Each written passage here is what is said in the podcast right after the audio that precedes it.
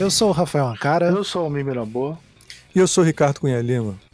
E esse é o Visualmente. E no programa de hoje, Ricardo, o que, que é o programa de hoje? Cara, olha só, é, esse programa é uma homenagem a Maurício Porto, que é, por acaso é o tio do Bruno Porto, e ele é um dos grandes professores de desenho é, do Rio de Janeiro e eu, é, talvez até um dos maiores do Brasil também. E ele foi uma pessoa muito importante e tem um legado super importante. A gente aproveitou que, como ele era tio do Bruno, a gente convidou o Bruno para fazer um depoimento é, sobre, sobre o Maurício. E depois, no final do programa, é, a gente vai ter um debate é, entre eu e o, o Carlito Machado, que já participou, um grande professor de desenho. É, e a gente vai debater o próprio desenho, no, no ensino do desenho no design. Então, assim, a gente está tentando aproveitar a, essa tragédia, esse, momento super difícil que é a perda do, do Maurício, para a gente poder discutir o desenho no design. Então, é, a gente pegou isso e, é, é, bem, é sobre isso o programa. Sim. Não, e, é, e é importante né, essa discussão é, também, e acho interessante a proposta por causa do, dessa memória de um professor, né? Exato. Tipo, o quanto que a gente enquanto professor acaba criando, né, esses legados. É, exatamente. Bom, e a, a, a, vocês vão ver também uma coisa que a gente debate muito são a, a, ele fala muito da método, do método, especialmente o Carlito, ele discute muito o método da Betty Edwards, que é de, desenhando com o lado direito do cérebro.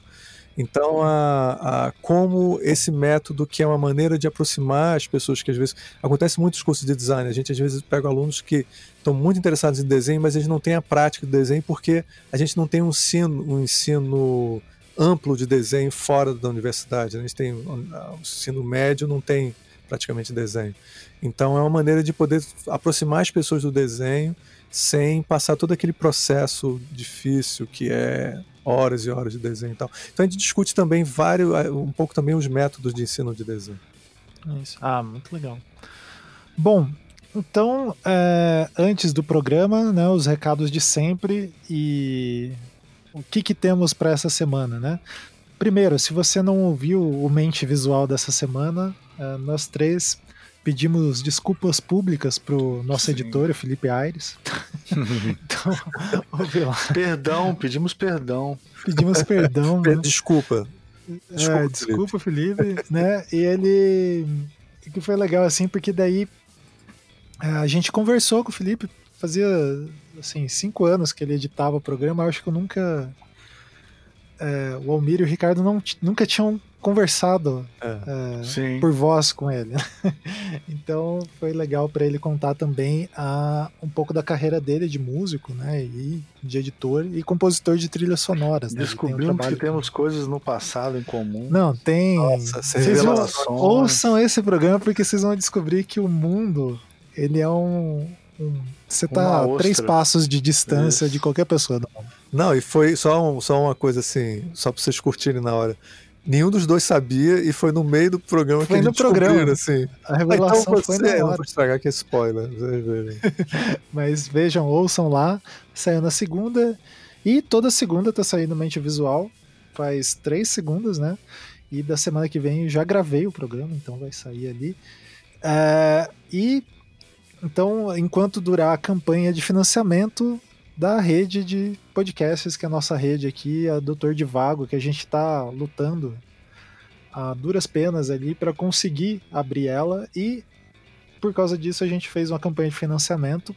Se você entrar lá em catarse.me Doutor de Vago, você vai ver é, que junto com a gente nessa ideia de é, rede né, de podcasts, tá o Não Obstante, do Daniel Portugal e do Marcos Beccari, o tipo entre letras do nosso querido Diego Maldonado, que acontecia, o Entre Letras acontecia aqui no feed Visualmente, agora vai ter um feed próprio e vai ser um podcast fora daqui. É... Também tem o Fazimentos, que é uma série que a gente começou produzindo aqui e vai sair. E aí, eu soltei uns spoilers aí de outros programas que a gente está produzindo, né, gente? Então, um deles envolve nós três aqui, que não é o visualmente, mas se chama Hidrofobia, que é um espaço de leitura de textos. Essa ideia foi do Almir. Na verdade, a maioria das ideias desse podcast são do Almir. As boas, né? As boas, As geralmente. Boas uh, então, que, assim, na verdade começou com uma ofensa. Ele falou que a gente não era capaz de ler um texto e discutir por, por semana, né?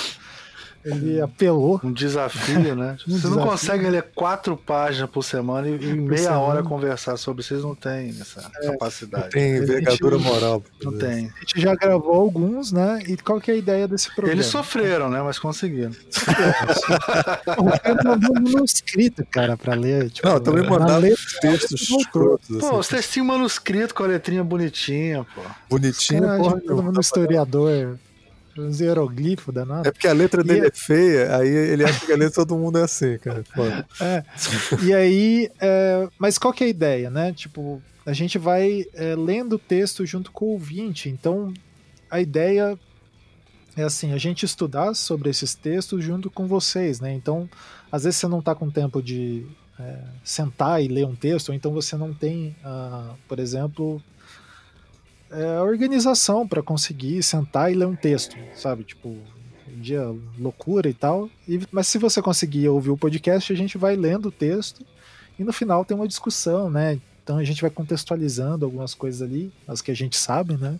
E também aprendendo um pouco ali sobre é, os autores e tal. Esse programa, então, a gente está vendo ali para sair. Como tem alguns, talvez ele saia é, ali, se a rede não rolar, talvez ele saia, mas provavelmente ele não saia se a rede não rolar, porque é, depende de uma produção ainda, né? Outros projetos que a gente tem, um que já está quase na agulha ali, é o Sente Pensante, que é um podcast com a Cris Barra.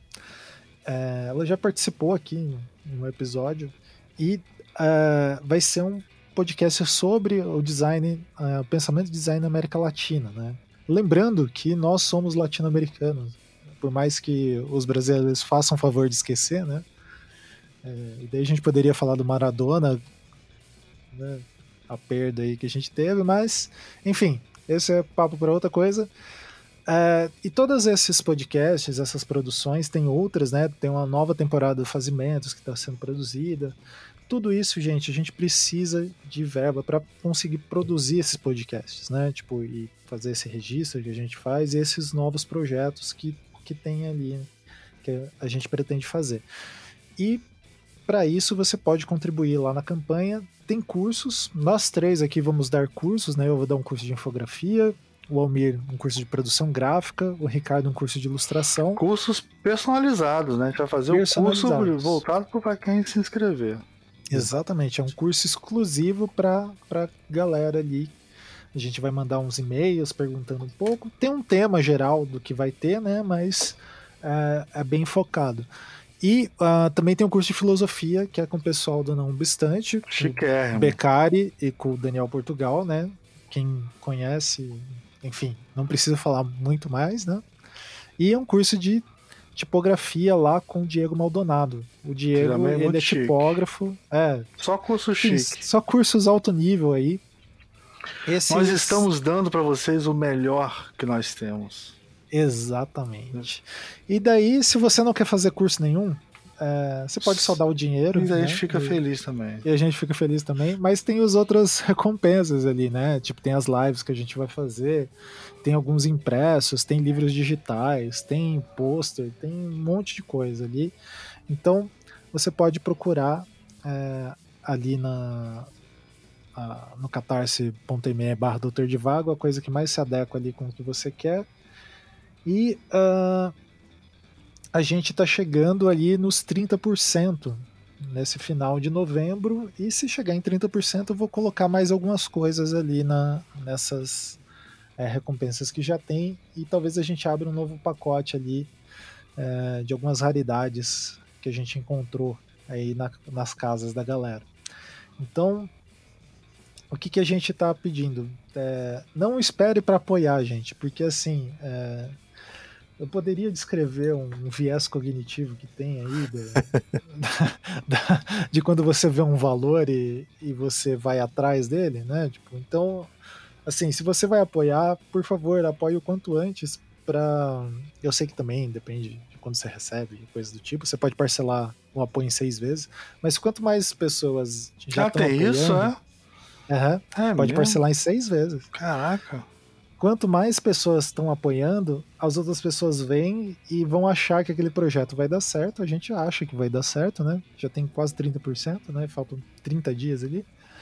Então, quanto mais gente vai fazendo esse bolinho, mais garantido de acontecer.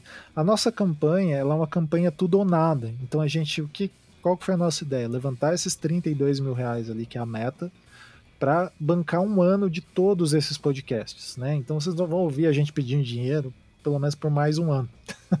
então a gente consegue bancar todas as coisas e fazer os projetos, produzir os podcasts, né? Tem alguns que vão envolver é, alguma coisa de produção, né? Às vezes equipamento e tal. Então a gente precisa dessa verba para conseguir manter tudo isso. E é claro, pagar a edição do nosso querido editor Felipe Aires. E eu acho que é isso, eu já falei demais. Vocês teriam alguma coisa aí só para reforçar? É, gente, décimo terceiro aí, vamos lá, vamos coçar o bolso aí. Porra. é só assim, assim, a gente tá Para falando. Para encher a cara de cachaça, porra. Caraca, mano. Dá um dinheiro aí. A gente não pode esquecer o seguinte, cara. É, tudo bem, a gente tá na boa aqui, mas se Dorgas. não contribuir, a gente não não, se ninguém contribuir, a gente tem férias. A gente de férias. Não, eu tenho férias. São férias até junho. Visualmente volta só quando o corona. É, é só depois da vacina. É só depois da vacina. Muito bom. Não, então... mas sério, o projeto está super legal, tem vários cursos bons, entendeu? E aí, cara, é um ano de, de, de podcast garantido, né? Então é bastante Exato. tempo. É. Vários podcasts, né? E a ideia é que a gente tem uma coisa que a gente tem discutido muito, né, cara? Que a gente está precisando de conteúdo de qualidade aí, né? Nesse mundo de fake news, né? A gente tem que ter algum conteúdo onde tem conhecimento científico, divulgação, né? Essas coisas. E né? então a gente está preocupado com isso. Outras pessoas para fazer. É, Não, exatamente, que depende só da gente. Por isso que a gente está ampliando. Por isso a gente está ampliando. O único jeito de dar certo é chamar Chama gente. É, isso aí. Exatamente. Gente séria, é... entendeu? A gente chama gente séria aqui. E, e, é isso, né? Tipo, acho que esse é o principal foco. Aí a gente, nos últimos anos, tem entendido que a nossa não a nossa missão, mas tipo talvez o nosso lugar aí nesse nessa bagunça de podcast que as pessoas vêm falar com a gente e tal, é que é, de divulgação desses conhecimentos em design, principalmente, ah. né? Que sempre foi uma coisa que movimentou muita gente.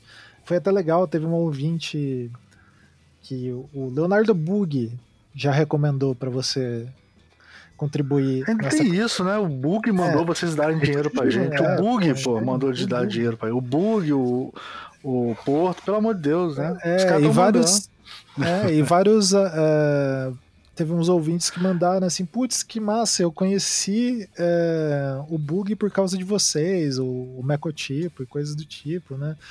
Então, uh, isso é muito legal. E pra gente continuar fazendo isso, contribui aí. Bom, já tá gigante essa, é. essa abertura.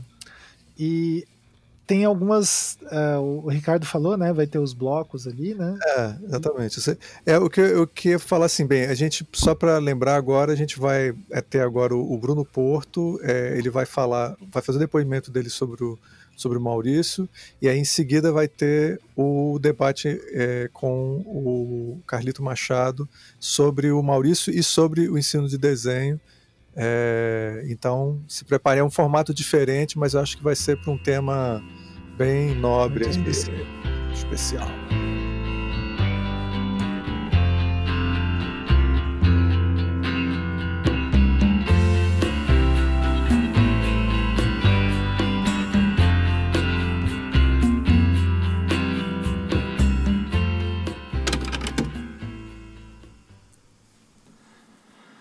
Meu tio Maurício Porto foi professor de desenho no, no Rio de Janeiro e no ano que vem, 2021, ele iria completar 40 anos de docência.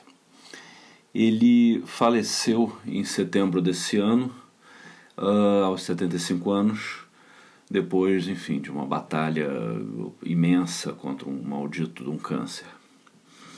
E oficialmente ele ensinava desenho de representação, perspectiva, uh, ilustração a lápis de cor e computação gráfica para arquitetura. Mas na realidade ele ensinava a desenhar. E eu acho que isso que eu acho que ele foi o único professor de desenho que eu tive que realmente ensinou isso, né? É, assim, não me entendam mal. Né? Eu tive professores incríveis de, de, de, de arte, de, eu tive professor de aula de desenho, mas ensinar a desenhar mesmo, acho que só o, o, o meu tio Maurício. É, o, o, tio Maurício ele era o irmão imediatamente abaixo do meu pai, né, mais novo que meu pai, dois anos. Meu pai é arquiteto é, meu pai atuou também como, como ilustrador, principalmente é, editorial, né, para revista, jornal, etc. E tal, no, nos anos 70 e nos anos 80. E, e, o, e o tio Maurício dizia que começou a desenhar copiando o Carlos, né, o Carlos, meu pai. Meu pai ele desenhava uh, desde pequeno, né? O, o, meu avô, pai deles, é, era amigo do, do Portinari, do, do, do Manuel uh, Cantor, né, que era, um, era um, um muralista, um pintor argentino. É, e, enfim, na casa deles era, era uma casa assim com arte, né? Assim, meu, meu tio Cristiano, que era tio mais novo que o, que o Maurício, é, ele é músico, ele, ele hoje é aposentado, mas ele, ele, ele tocou contrabaixo na, na Sinfônica do, do Teatro Municipal. É, e o Maurício tocava piano, né, assim, absurda, brilhantemente, né, de ouvido, né, aquela coisa, acho que do, do, do ouvido absoluto. Ele tocava jazz, né, improvisava, mas enfim, desenho. É, o Maurício aprendeu sozinho, né, é, que é, na verdade é como a gente que gosta de desenhar aprende né, desenhando, desenhando o dia inteiro e vendo outra pessoa desenhar, outros, outras pessoas desenharem, que no caso era o meu pai, né? E assim, eu tenho para mim que você ter um irmão que desenha e aí meu pai e o Maurício, né? Quer dizer, você tinha uma coisa de, de, de competição, ao mesmo tempo uma coisa de cumplicidade, né, de quem de quem desenha e que você inconscientemente ou não você quer desenhar melhor porque você quer ser admirado por quem você admira e, e vice-versa. Né? E o, e o Maurício contava que ele, que ele entendeu que ele sabia desenhar uh, aos 17 anos, apesar dele já desenhar desde pequeno também, mas ele falou, ele, ele falou assim, não, eu sei desenhar, quando ele fez um autorretrato dele. Né? E ele fez vestibular para a Faculdade Nacional de Arquitetura em 64 o curso tinha saído uh, no ano anterior da Praia Vermelha para o Fundão e tinha aquela prova de desenho, né? aquela coisa de, de natureza morta, de, de figura humana, você tinha que fazer croquis de figura humana e tal. E era uma prova que durava quatro horas né? para ser feita. E o Maurício passou com nota 10 na, nessa prova de desenho. Eram, assim, ele diz que eram 400 alunos dos quais quatro tiraram 10. Né? E, e ele passou para arquitetura, mas cursou um ano só, em 65, e abandonou. Né? Ele começou a, a, a desenhar, ilustrar, fazer desenho de perspectiva para escritórios de arquitetura, construtora, enfim, começou a trabalhar e aí largou a faculdade. Ele tentou cursar arquitetura mais uma vez para tirar o diploma mesmo, né? É, no início dos anos 70 no, no Bennett, que tinha acabado de abrir um curso de arquitetura à noite. E aí isso permitia que ele enfim, pudesse trabalhar, estudar e tal. E na prova de desenho, que você tinha que fazer também de novo, era, era aquela mesma coisa, né? Era, era, era copiar um, uma garrafa, um prato, uns sólidos, uma pirâmide, enfim. E aí ele tira novamente 10, né? É, eram 100 alunos na sala, ele, ele diz, e, e, e, ele foi o único a passar com 10, a tirar 10 nessa prova. Né? E ele tocou esse curso, esse segundo curso de arquitetura, por mais ou menos uns, quase uns 10 anos. assim Saía, largava, voltava, fazia, o negócio sumia, enfim. Mas aí não terminou, acabou por não terminar, ele já tinha filhos nessa época, enfim, era uma, uma encrenca a mais. Uh, e, e no fundão ele conta que ele não cursava aula de desenho porque o professor dizia para ele, vendo os desenhos dele, que ele não tinha mais nada a ensinar. E aí dava nota 10 e liberava até da, da, da frequência obrigatória. E no Bennett era, era, era a mesma coisa. Na verdade, no Bennett era, acho que era até pior, porque o professor de perspectiva né, liberava ele das aulas, porque era o Maurício quem fazia as perspectivas do escritório em que o professor trabalhava. Né? Então ele fala que ele nunca teve aula de desenho, nem, nem na faculdade, eh, por assim dizer, mas que ele aprendeu trabalhando. Né?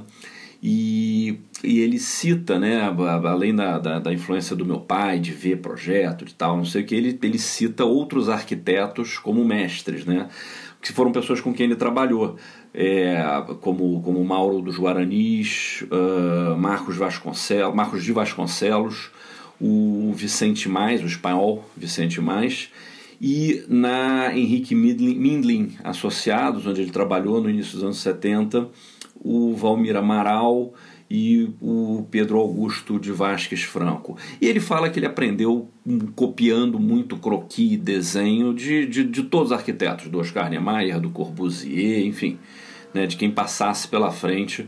É, ele, ele, ele ia desenhando e copiando até, enfim, entender aquilo. Né? E aí, em 76, ele saiu ele, da, da, da Henrique Mindlin Associados e montou um escritório em casa, onde ele continuou a fazer as perspectivas né, que ele fazia e começou a fazer também projetos de arquitetura. Né? Ele não podia assinar o projeto, uh, porque ele não era formado, mas ele tinha quatro arquitetas trabalhando para ele, então elas assinavam os projetos que eles desenvolviam. Uh, isso ele, ele diz que fez, ficou até 81 mais ou menos, e aí ele decide é, fechar o escritório e ele conta que as moças que trabalhavam para ele, as arquitetas, pediram para ele ensinar a parte de, de, de perspectiva que, uh, uh, ele, que era ele que sempre fazia né, é, para elas. E, e, que, porque o que elas sabiam na faculdade, da faculdade e tal não era o suficiente. E, e, durante os anos 70 ele, ele já dava aula, né? ele dava aula de física num, num cursinho pré-vestibular. E aí ele preparou um curso de perspectiva, né? E deu para as moças o curso e no boca a boca indicaram um, enfim, no final ele acabou ficando com o tempo todo tomado por isso. E aí uma amiga do, do, do Sindicato dos Arquitetos convidou ele para dar uma aula de perspectiva no IAB, no Instituto dos Arquitetos do Brasil, lá do, no, no, no Rio de Janeiro. E aí ele deu esse curso e depois criou um curso de croquis de arquitetura, um de apresentação de projetos, e aí ele ficou no IAB dando cursos assim ininterruptamente. É, deu mais de 50 cursos lá. Né? Em junho de 82, ele começou a dar um curso de desenho de observação a pedido dos alunos do IAB. E aí ele começou a pesquisar o, o, esse assunto, né? E uma amiga que estudava na EGE emprestou para ele o, o, livro Drawing on the Right Side of the Brain, da, da professora de arte Beth Edwards, que tinha sido lançado nos Estados Unidos em 79.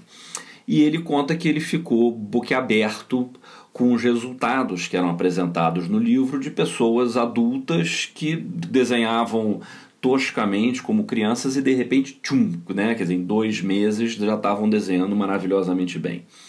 E ele, ele, ele, ele acabou, enfim, ele olhou um pouco um pé atrás né, os fundamentos teóricos que o livro usava, que depois ele, em outras pesquisas, é, é, confirmou que não faziam muito sentido, né?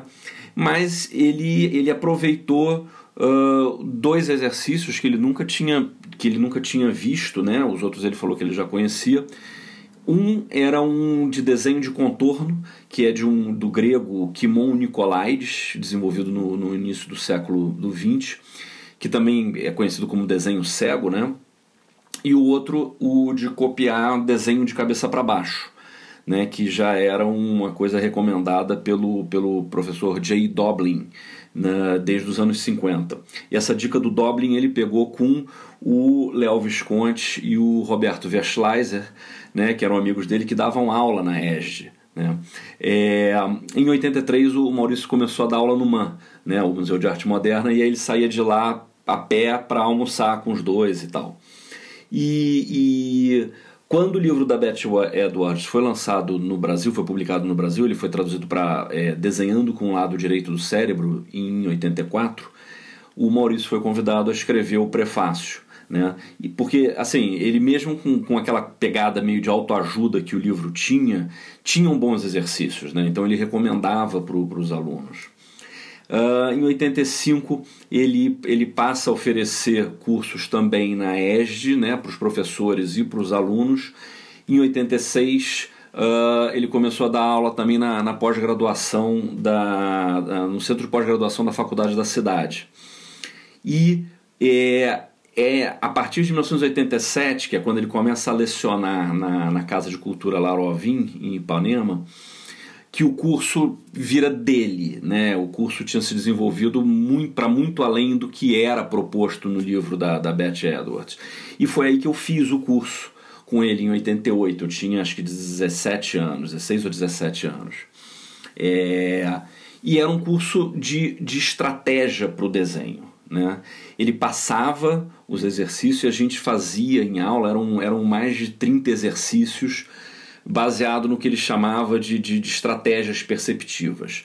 E, e, e, o que era assim fascinante é que ele desenhava em sala de aula, entendeu? Ele assim qualquer, coisa, ele pegava o rosto de um aluno ou um objeto, às vezes ele, ele copiava desenho, entendeu? Que tinha uma coisa de desmistificar, porque tinha erro, ele errava, ele falava aí, né? Porque enquanto ele desenhava, ele ia narrando o que estava passando na cabeça dele, as estratégias que ele estava usando, o, o, os caminhos, as opções, as soluções que iam surgindo. Olha, agora eu estou desenhando isso aqui. Não, olha, ficou meio longe, mas eu acho que eu vou fazer aqui. Né? E, e além do, do, do desenho cego, do, do desenho de cabeça para baixo, ele também trouxe do livro uma coisa do autorretrato, um exercício de você se autorretratar no início do curso e no final do curso e uma coisa de, de fazer um desenho de perfil, porque isso ajudava os alunos e acho que, acho que até ele mesmo, né, a perceber que as estratégias, a entender, a ver que as estratégias levavam a resultados que se aproximavam dos, dos que eram vistos. E, e, e agora, para mim, o, o, mais, a mais fascinante estratégia, o mais fascinante desses exercícios é o de enxergar e desenhar o vazio. Né? Porque o, o vazio ele é o espaço entre as coisas. Você tem, por exemplo, uma cadeira. Tá?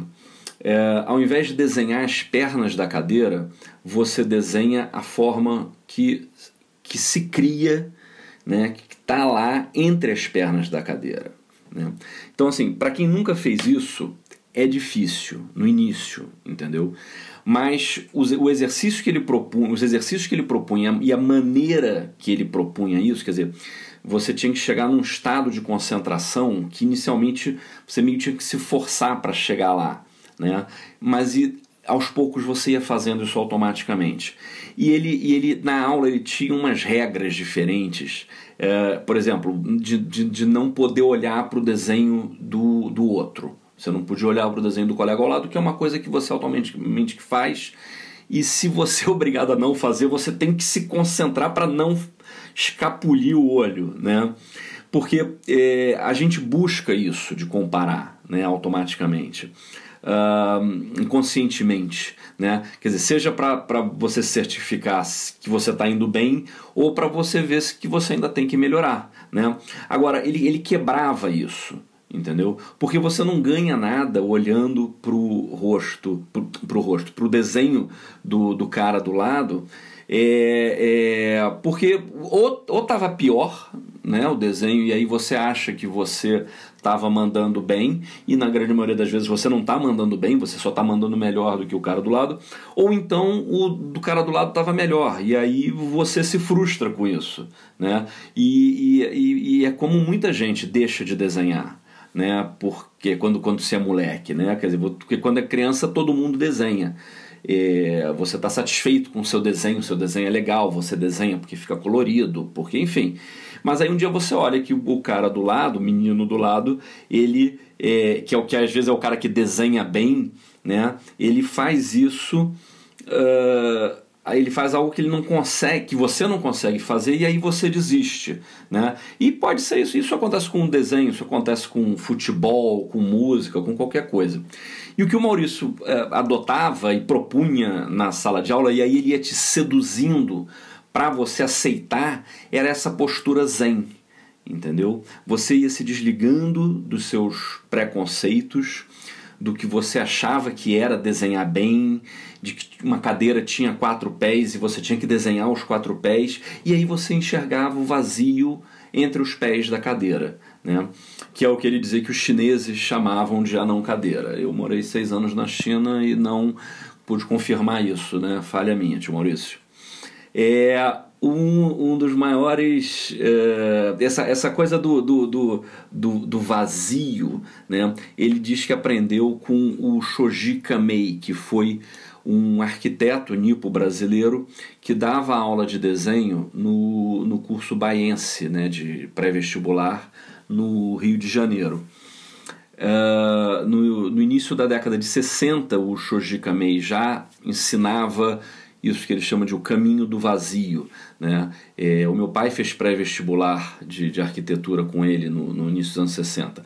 Mas o Maurício só conheceu o Shoji Kamei em, eh, na década de 70, né? quando eles eram colegas de trabalho no, no curso Vetor. Né? O, o, o Shoji Kamei como professor de desenho e o Maurício como professor assistente da cadeira de física. Né? E, o, e ele conta que o, que o, que o, que o, que o Shoji às vezes convidava o Maurício para assistir às aulas, né? via o desenho dele e tal, e ficava pilhando, né? Quer dizer, por que, que você não vira um professor de desenho de um, de um curso concorrente? Assim eu terei um adversário à minha altura e tal. E, e eu acho que um dos maiores orgulhos é, do, meu, do meu tio é, além do, do, do, dos quatro filhos, né, que são realmente uh, formidáveis, cada um na sua área, é, inclusive, inclusive no desenho, né, é, é, é, o grande orgulho, um dos grandes orgulhos que ele, que ele teve é, foi ter recebido uh, em 2006, aos 62 anos de idade, o, o título de sócio honorário do, do Instituto de Arquitetos do Brasil é, né, do IAB no, no, Rio de Janeiro.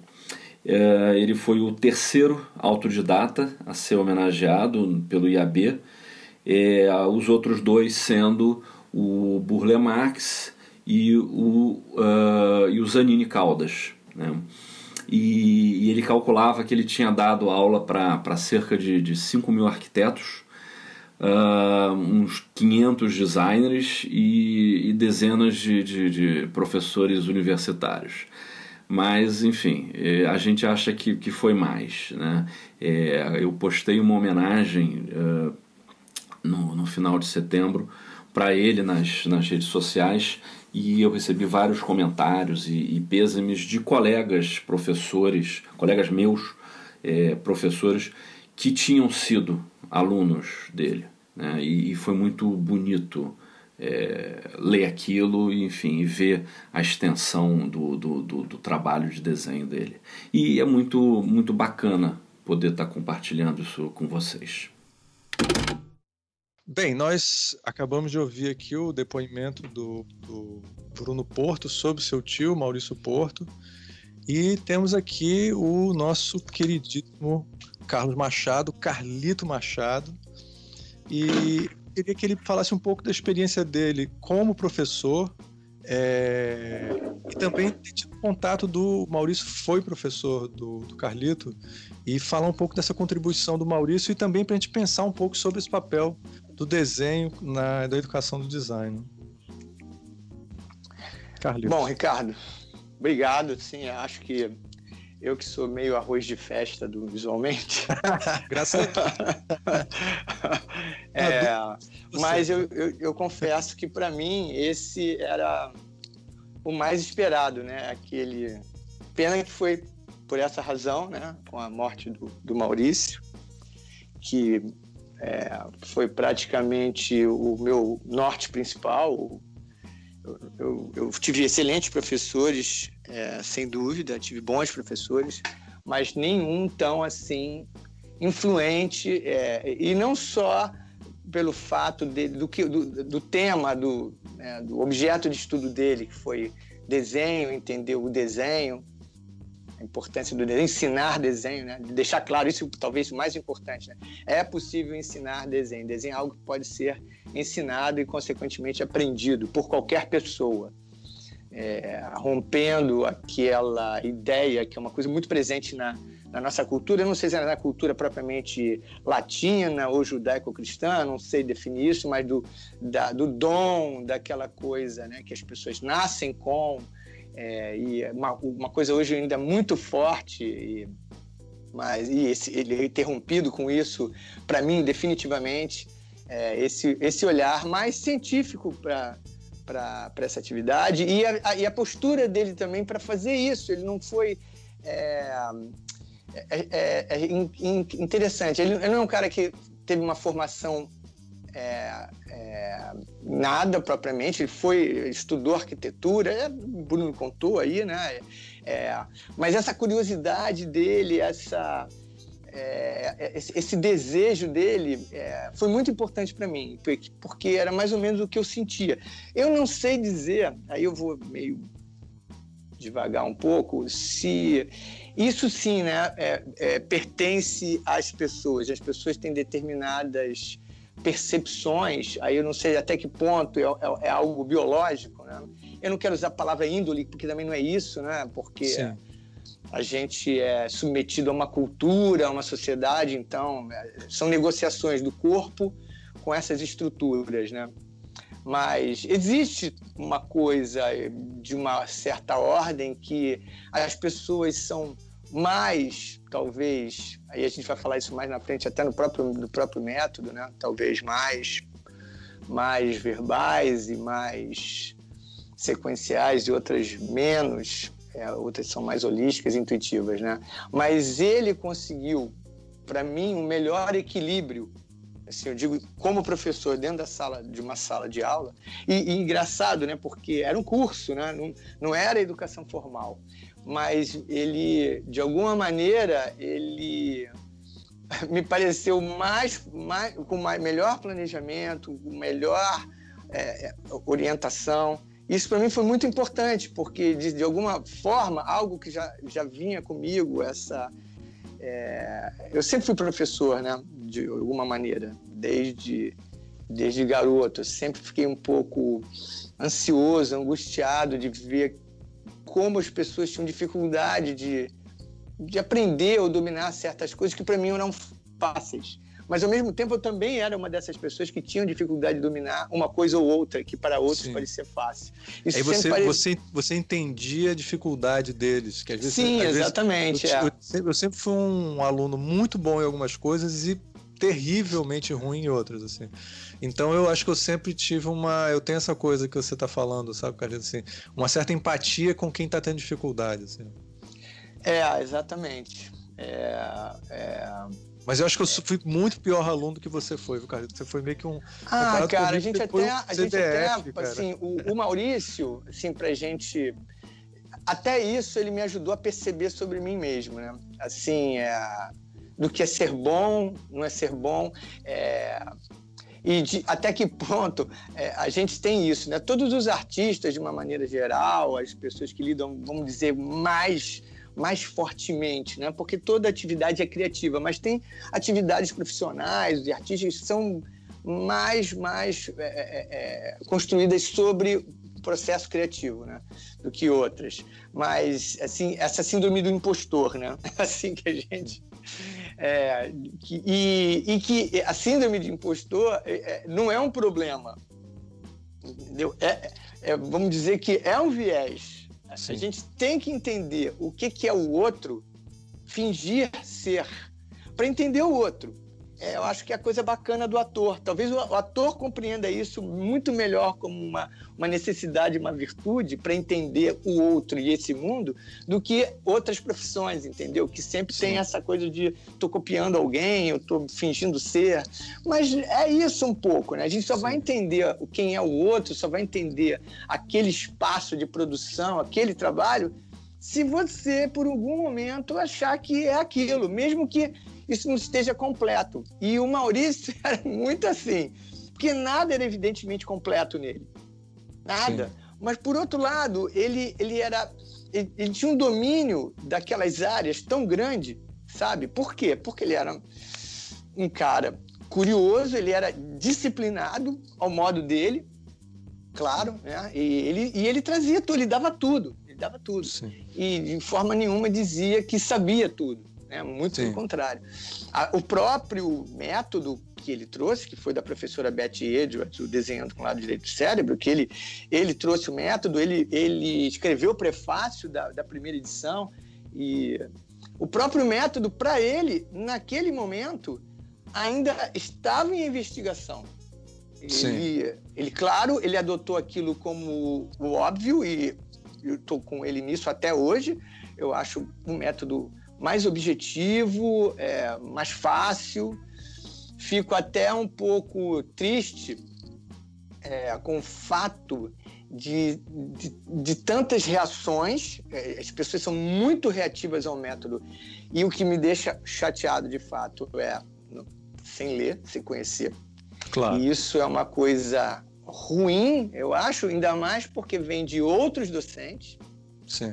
E eu fico pensando até que ponto essa reação não tem justamente a ver com o fato da, da professora Betty Edwards é, questionar, claro, o dom, essa, hum. essa coisa né, inata e essa coisa metafísica, e também pelo fato dela ser uma mulher, né? Eu acho ah, que sim. Isso, daí a gente já viu que na muito, dúvida. É é porque para é. mim a minha primeira reação, porque eu já tive, eu tenho uma vontade, não necessariamente com o método, eu já tive, mas depois que eu te conheci, eu diminuí isso. Eu tinha um pouco de má vontade com o método. E é, é porque ele parecia. Autoajuda, né? É, não, ele não, não. Eu não tenho problema com na ah. educação, se você souber né, dosar autoajuda, você ajuda. Claro. Você auto Eu acho que o método foi mal vendido para a editora que originalmente publicou. Eles valorizam demais, eu acho, e eu acho que ela, ela, ela foi malandra nesse ponto, o lado direito do cérebro. Que isso acho que é a coisa menos importante do, do livro. Se você está usando o lado direito, o lado esquerdo. É, mas eu acho que isso é. também não é. Ela, ela, ela, o tempo todo, assim, é, ela deixa claro que a gente trabalha com o cérebro. A única coisa que a partir do, vamos dizer, do estudo que ela, que ela trabalhou, é, a partir do, no caso do, do, da pesquisa do Roger Sperry sobre os hemisférios cerebrais, é justamente pelo viés do ensino, onde ela percebia que o ensino é, e a gente vai voltar para a coisa da docência agora, né?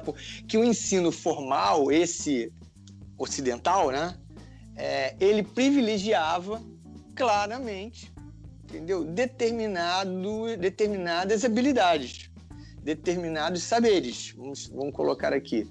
É, e simplesmente, e a gente está vendo isso claramente no Brasil hoje, né?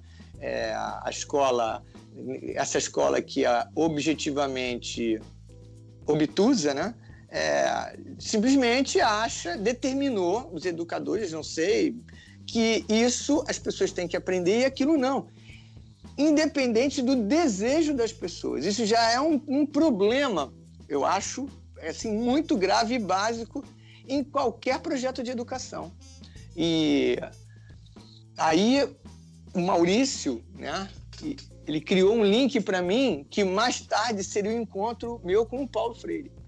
Porque tudo que o Maurício fazia intuitivamente ou não, ou por conhecimento. Eu nunca, nunca conversei com ele sobre o Paulo Freire, não tivemos essa oportunidade, não sei nem se ele era uma pessoa que realmente abraçava a pedagogia propriamente nesse, dessa forma, como eu tive que abraçar, né? Fui, fui trabalhar, fui fazer uma licenciatura e tal. E, mas, de alguma maneira, nós dividíamos essa, essa coisa intuitiva é, que, que nos indicava um caminho. E isso também tem a ver com o design, o fato de ser arquiteto, é, a metodologia de projeto, né? onde a gente tem um problema, tem que resolver o problema, tem que analisar né, essas, essas componentes do problema, é, o problema vai ser resolvido em benefício de quem, né, o público e tal. Então isso já era uma coisa, eu acho, tão forte na cabeça dele na minha, por formação. Né, eu desenhista industrial, desenho de produto, e ele foi estudante de arquitetura por muito tempo e, e trabalhou com arquitetura né, também. O Bruno conta essa história do escritório, inclusive. Assim, a gente começa a pensar um pouco na vida assim, né? É, dessa forma, né? E, e no final é isso que o Paulo Freire propôs, né, no método dele de alfabetização. Né? A gente para alfabetizar pessoas, a gente tem que saber quem são essas pessoas. E de alguma forma eu acabei juntando essas coisas, né, na, na, na, na meu, meu, trabalho como professor, né, no meu trabalho acadêmico. Né?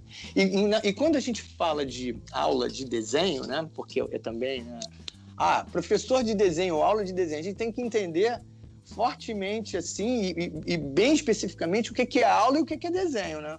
O que, é uma aula e o que, que significa você ser o docente, o, o vamos dizer, o sujeito, né? Aquela frase do, do, do Paulo Freire é, que importantíssima, né? O, o, professor é sujeito da sua prática, cumprindo a ele, criá-la e recriá-la a partir do seu cotidiano. Então, isso, isso tem que ser vamos dizer, é, o, a máxima, acho, do docente. O docente que não entende isso, não compreende isso, ele vai sofrer e vai fazer pessoas sofrerem, entendeu? Assim, desnecessariamente. Então, é, entender qual é, qual é o seu lugar né, dentro daquela, daquele espaço físico e de tempo que a gente chama de uma aula. E o que você vai fazer naquele espaço, naquele tempo, que vai trazer consequências, vai dar continuidade até o final daquele curso, daquela disciplina, uma, né? ou do é, objetivo coisa... que você quer alcançar, né? Uma coisa que eu queria perguntar, aliás, eu tentei algumas vezes perguntar, eu vi que eu estava em mute. Acontece. É, o, o, você está falando do, do, professor na sala de aula e a diferença entre o, entre o conhecimento, a prática do desenho e a experiência do professor, né? É, a gente podia de repente falar então sobre essa, sobre o problema específico do desenho, que é uma, que é uma, como você sempre coloca, né? Ele tem essa questão de ser uma prática, né? Um fazer, né? Sim, sim. É... Eu quando propus essa essa análise do que é aula e do que é desenho é, é justamente para a gente entender é, onde essas coisas, onde, onde estão a, a, a, conexão. E quando eu falo desenho, é, não é que a gente vai ter uma atitude, você até estava falando sobre isso antes de a gente começar, né? A gente não vai ter uma atitude muito diferente, eu digo como docente, para outras disciplinas. A gente vai ter uma abordagem diferente, mas o planejamento, está tudo lá. É, é, Tá, é, é docência, é isso. Então, no caso do desenho, né, para a gente fazer uma, acho que uma analogia até para as outras, para as outras é, disciplinas ou, ou saberes, né? Então, eu acho que não tem como, né? Não, não, não, há, não existe como você ensinar uma coisa que você não sabe fazer. Não existe como. Isso é, isso é uma coisa que me assusta um pouco. Eu já ouvi certos discursos, né, pessoalmente, da, de, da em, em docência, da academia e tal, coisas do tipo, eu não preciso saber fazer o bolo para saber o gosto que ele tem. São figuras, eu acho, são metáforas, são muito perigosas, né? E há muito tempo, há muito tempo, Ricardo, não sei se você lembra, a gente estava conversando sobre isso e a gente estava meio reclamando que isso só acontece na nossa área de artes visuais, né? É, né? Onde as pessoas, né? Não, claro que não estou falando de todas as pessoas, gente, por favor né? É, elas simplesmente vão dar aula, eu trabalhei em instituições onde os setores de educação eles chegavam para você assim e olha, é, Carlito, é, semana que vem você vai dar aula na turma tal, a da disciplina tal. Eu, mas eu não dou aula dessa disciplina. Ah, não, pelo amor de Deus, você é professor da aula de tudo. Eu, não, não dou aula de tudo. Olha, eu, eu, eu, eu fiz parte, eu, eu vivi em algumas situações por muitos anos, né? muitos anos. Né? O problema sempre são as pessoas que só dizem sim e botam tudo a perder. É, claro, você pode dar aula de qualquer coisa. Eu até aposto na capacidade, na inteligência humana. Entendeu? Eu aposto. Só que tem um tempo. A pessoa tem que se preparar. A pessoa tem que abraçar aquilo e até dentro de um tempo saber se ela vai fazer um bom trabalho. Então, você vai dar aula de desenho, você tem que desenhar. E eu não estou dizendo que tem que ser um grande profissional. Não. Um grande artista. Não tem nada a ver com isso. Nada a ver com isso. Até porque grandes profissionais, grandes em desenho, grandes desenhistas não são necessariamente bons professores. Exatamente. Seja, a gente já cansou de ver isso aí. Também não é novidade. Tem, há de existir um equilíbrio. É, isso às vezes são mestres daquela, da, das aulas tortura, né? Onde eles ficam humilhando Nossa, os alunos. Né? É, e ainda fica assim, né? Porque tem uma coisa, a maioria das pessoas que aprende a desenhar é autodidata, né? Assim, muito difícil que alguém tenha, assim, eu pelo menos tive N professores de desenho, fui da Escola de Belas Artes, é aquela, a, a história é essa, e é o que a Beth Edwards até coloca. Você chega lá, pede para o estudante produzir, Produz, produz, produz, produz, e é assim, interessante, legal, faz uma crítica, faz um rabisco e tal. E a verdade é isso, você repete, repete, repete, repete, até chegar ao limite de cada um, né? Aí, aí as pessoas vão caindo no campo de batalha, né? Tipo, ah, não aguento mais, não aguento mais, não aguento mais frustração. E educação não pode ser isso. Claro. Educação não, eu, eu, eu, eu, um depoimento é. meu, assim, que eu queria te passar rapidinho. Claro. Que é, eu tive uma experiência quando era, eu era. Eu devia ter uns 12, 13 anos, não sei. Eu e meu irmão, a gente foi contato com um artista que era amigo e tal, que estava no curso de, de, de, pintura, uma pessoa ótima e tudo, mas aí chegou na hora da. Aí, aí ficou, falou, aí tem aquela introdução na aula, porque a gente ia tentar aprender pintura. E aí chegou na hora e diz assim: bem, agora pintem. Aí tá aqui as tintas. E assim. E é horrível, porque se você eu, lidar com foi, outro foi problema uma experiência engraçado. Meu irmão foi ótimo. Ele sentou e saiu pintando. Cara, aquilo foi horrível para mim. Pois é. Aquilo, inclusive me deixou um pouco traumatizado com pintura. Aí é, eu desenhava, mas sentar e pintar, aí, cara, aquilo foi péssimo. E todo mundo saiu pintando e eu não conseguia pintar. Eu não. Cê, como assim pintar? Assim, eu faço isso em casa, porra, pego as tintas e faço. Foi uma coisa muito estranha. E aí, muitos e muitos anos depois, teve um, um amigo de família nosso que, que me deu umas dicas de como fazer pintura. E aí eu aprendi a fazer pintura a óleo. É, e pintura acrílico, mas é praticamente a mesma coisa. Aí eu fui lá e pintei, a, e aí eu vi que eu conseguia pintar, sabe? Cara, essas coisas são muito loucas, né, cara? É, eu vou, eu vou até pra gente, porque eu não queria realmente alongar, Pra claro, gente claro. ser bem preciso. Eu acho que esse teu exemplo foi fantástico, porque é, entra um fator que parece que, parece que a educação ignora completamente, inclusive usa como uma espécie de instrumento de coação, que é o medo. Sim. Sabe? É o medo. É, então é medo de perguntar, medo de dizer que não sabe, é, constrangimento de fazer. Se todo mundo topou, eu falei assim: todo mundo não vai chegar aqui e se rebelar contra isso, não. Aí ninguém se rebelou eu fiquei lá feito um idiota, assim. Cara, eu sou, é, é aquela máxima, você deve, deve conhecer. Na né? aula de desenho eu lembro de ouvir isso várias vezes, várias vezes, que era o tal do pacto de mediocridade, né? Que é eu finjo que ensino e vocês fingem que aprendem, né?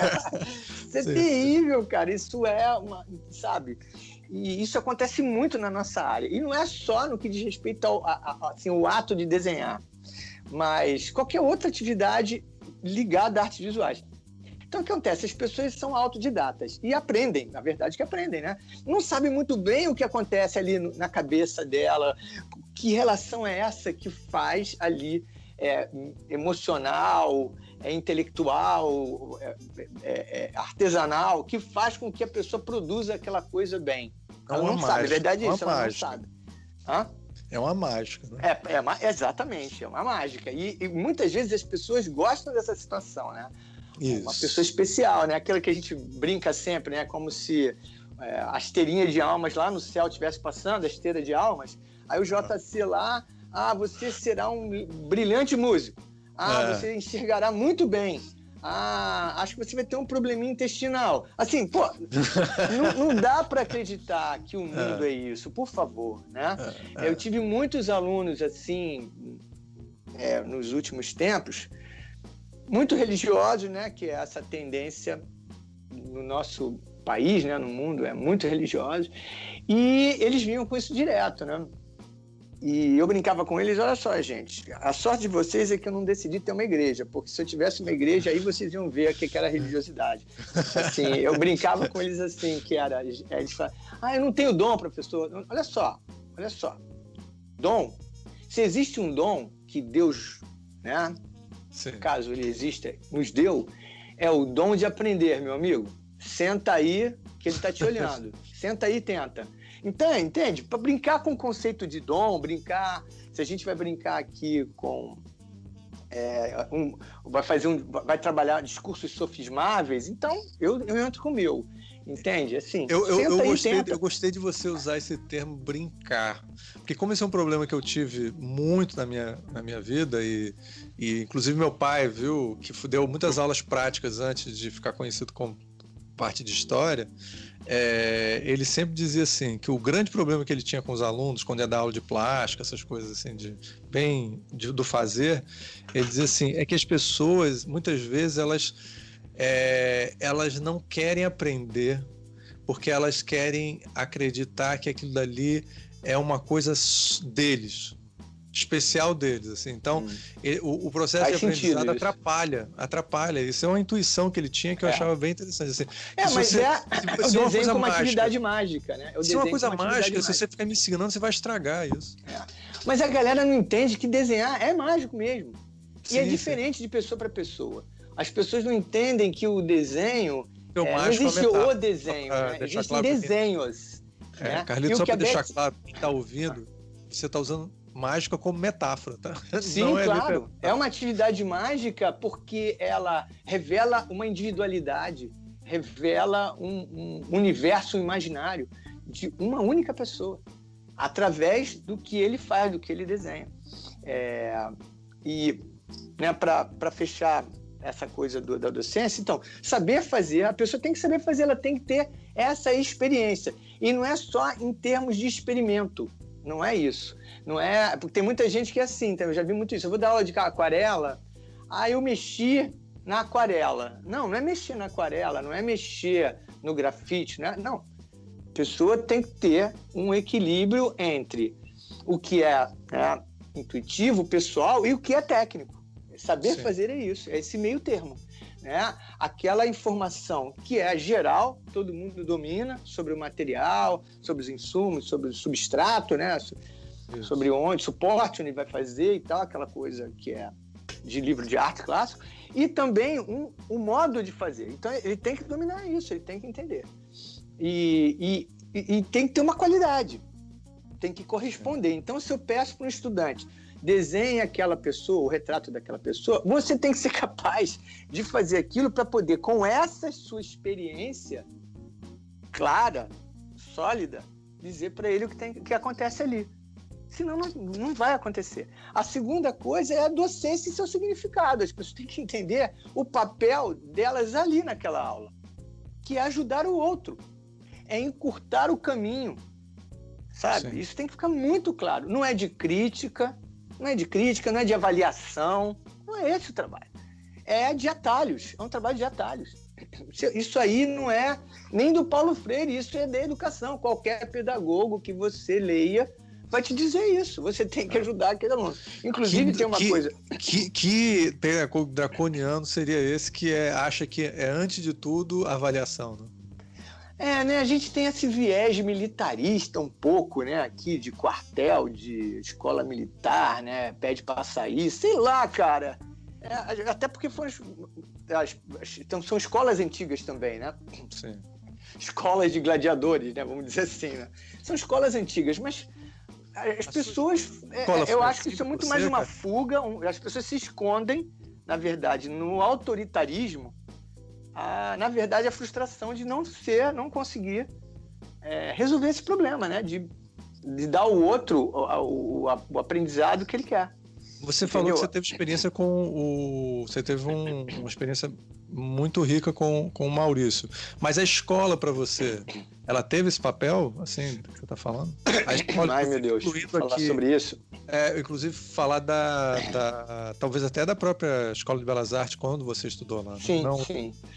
É, vamos lá. É, deixa eu só terminar uma coisa, Ricardo. Termina, a gente passa para isso. É, então, assim, isso é importante, realmente. Então, assim, eu, esse professor, né, esse saber fazer, né, essa docência, essa, esse discernimento do que é docência, do que é educação, e que você precisa de abraçar uma metodologia, você precisa entender isso, que você tem que dominar um, algo e que isso tem que ser pré, né, tem que ser apresentado para os seus e suas estudantes ali, ó. ó. Isso que vai acontecer aqui. O jogo tem que ser franco e aberto. Vai isso. acontecer isso e, e, que existe toda. Eu sempre faço uma aulinha inaugural, sempre, onde eu falo tudo. E eu brinco até que, gente, olha só, apesar dessa minha cara de Agostinho Carrara, vocês têm que confiar em mim. Entendeu? Assim, se não. Eu sei que pessoas com uma, uma descrição parecida com a minha, né? Homens brancos, héteros, velhos e tal, já fizeram um mau serviço aqui. Então, vamos tentar, vamos tentar. E olha, eu sou muito grato aos estudantes. Sou muito grato a, a, a, a, a todas e todos meus alunos, porque eles realmente confiaram em mim. Eles me deram e eu nem merecia, porque eu represento, infelizmente, uma classe que não merece essa confiança. Entende? E, e eles, eles, eles confiavam em mim. E, e aí, e, aí e, eu, e eles confiavam também porque eu mostrava para eles que eu os conhecia. Que é a terceira coisa importante. Você tem que conhecer o seu público, o universo, no caso da gente, né, fazendo um paralelo ao Paulo Freire, o universo imagético dessas pessoas. Claro. O que as pessoas estão vendo? O que, que as pessoas gostam? Para você criar todos os links necessários para eles poderem enxergar naquele conhecimento que você está trazendo, né, que é muito historicista, que existem ligações, que aquilo que eles gostam não surgiu do nada. Aquilo é uma evolução, uma evolução de formato, de estilo, e, e as coisas vão ficando bem. Isso, isso tem que ser essas três coisas têm que ser é, são o, o, apoio do docente, não tem como. Não tem como entrar numa sala de aula para dar aula de qualquer coisa sem isso na cabeça. E a segunda coisa com relação ao desenho, e aí a gente vai entrar no problema da escola. Não, vamos entrar no problema da escola agora, eu acho que é um bom link. Vamos lá. Sim. Eu tinha um grande problema com escola. Eu, assim, eu sempre fui um excelente aluno, excelente mesmo, assim. Mas se houve síndrome de impostor, foi a minha atuação na escola, na, na, na educação formal. Eu assim, sempre tive muito problema com a escola, porque eu não me via ali, não, não sentia é, pertencimento ali àquelas disciplinas. A minha vida era desenho, quadrinhos, é, animação, é, a, e tudo que gira em volta disso, aventura, ficção científica, ciência. É, um, é uma coisa que hoje chamam de nerd, né? Sim. Mas é, é, é, um universo né? de, de, de busca. E era um dos universos de busca, né? Existem vários, né? Eu conheci esse, né? Mas eu imagino que para os músicos exista um, para os matemáticos exista outro, para os engenheiros exista, exista outro. E olha, eu tenho sempre a impressão que essa escola não contempla ninguém, de alguma maneira. Mas claro que tem gente que tem mais prejuízo, né? Porque eu era uma pessoa claramente mais sensorial, mais intu intuitiva. E era por isso que eu abraçava, talvez fosse por isso que eu abraçasse todas essas essa, essas, é, é, é, é, essas disciplinas, ou esses saberes, ou essas artes, essas, essas temáticas. Tá? Eu sempre e a escola me tomava, era uma agenda para mim negativa. Eu tinha que ficar, gastava um grande tempo na escola, lá dentro da instituição, depois fora para servir aquela instituição. Trabalhos, provas e aquilo era, era muito difícil para mim. Eu somado a isso, eu também tive uma mãe muito complicada, né?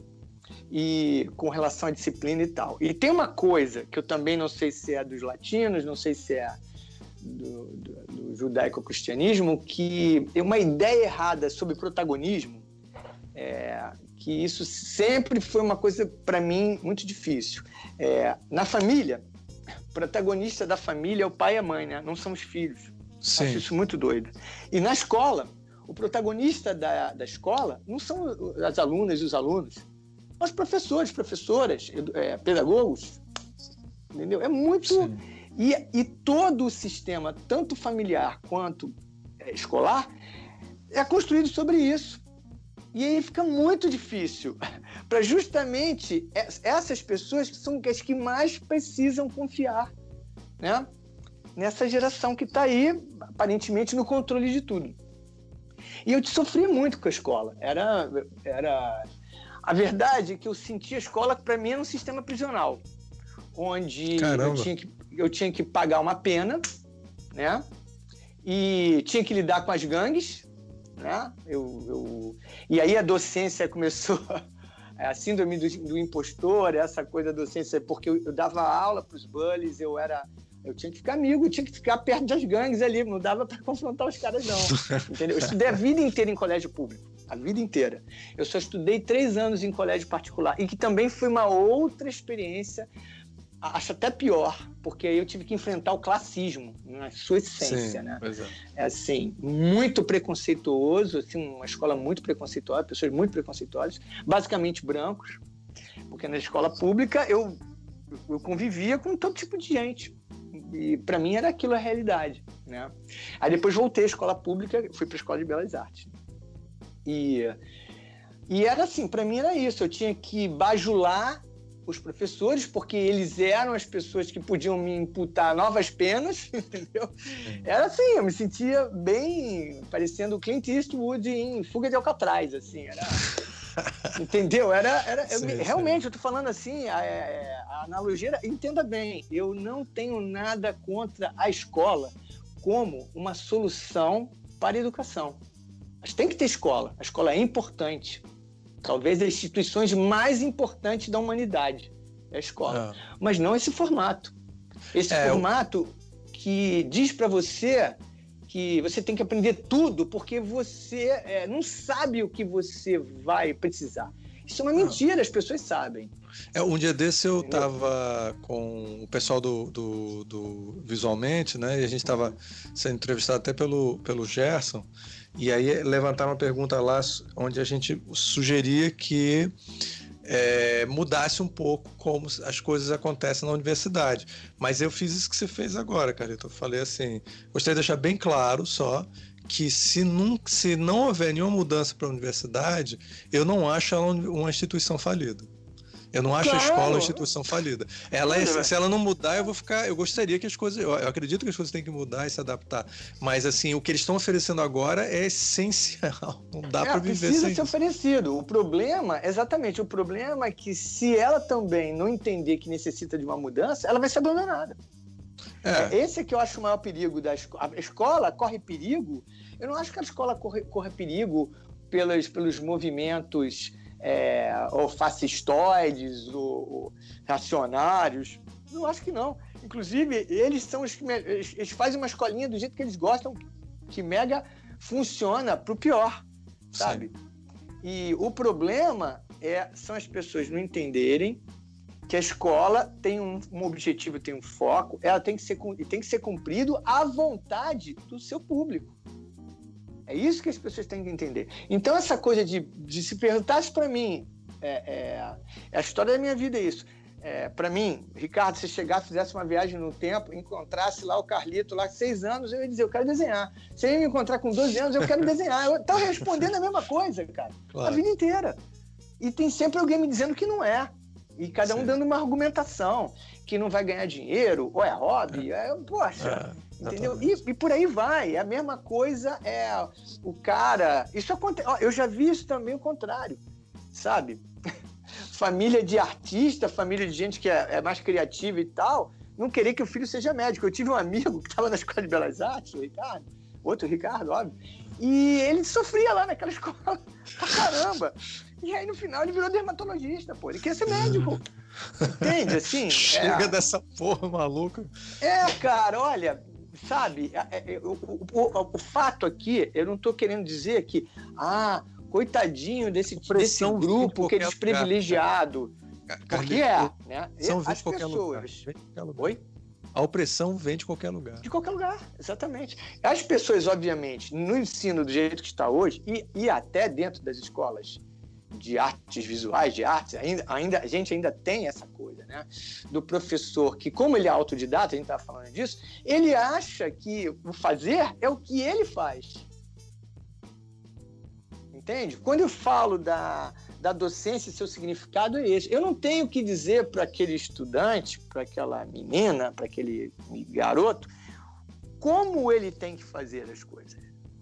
Eu tenho que orientá-lo para ele fazer o que ele quer fazer o mais rápido possível, que ele entenda, para ele, inclusive, poder mudar de ideia.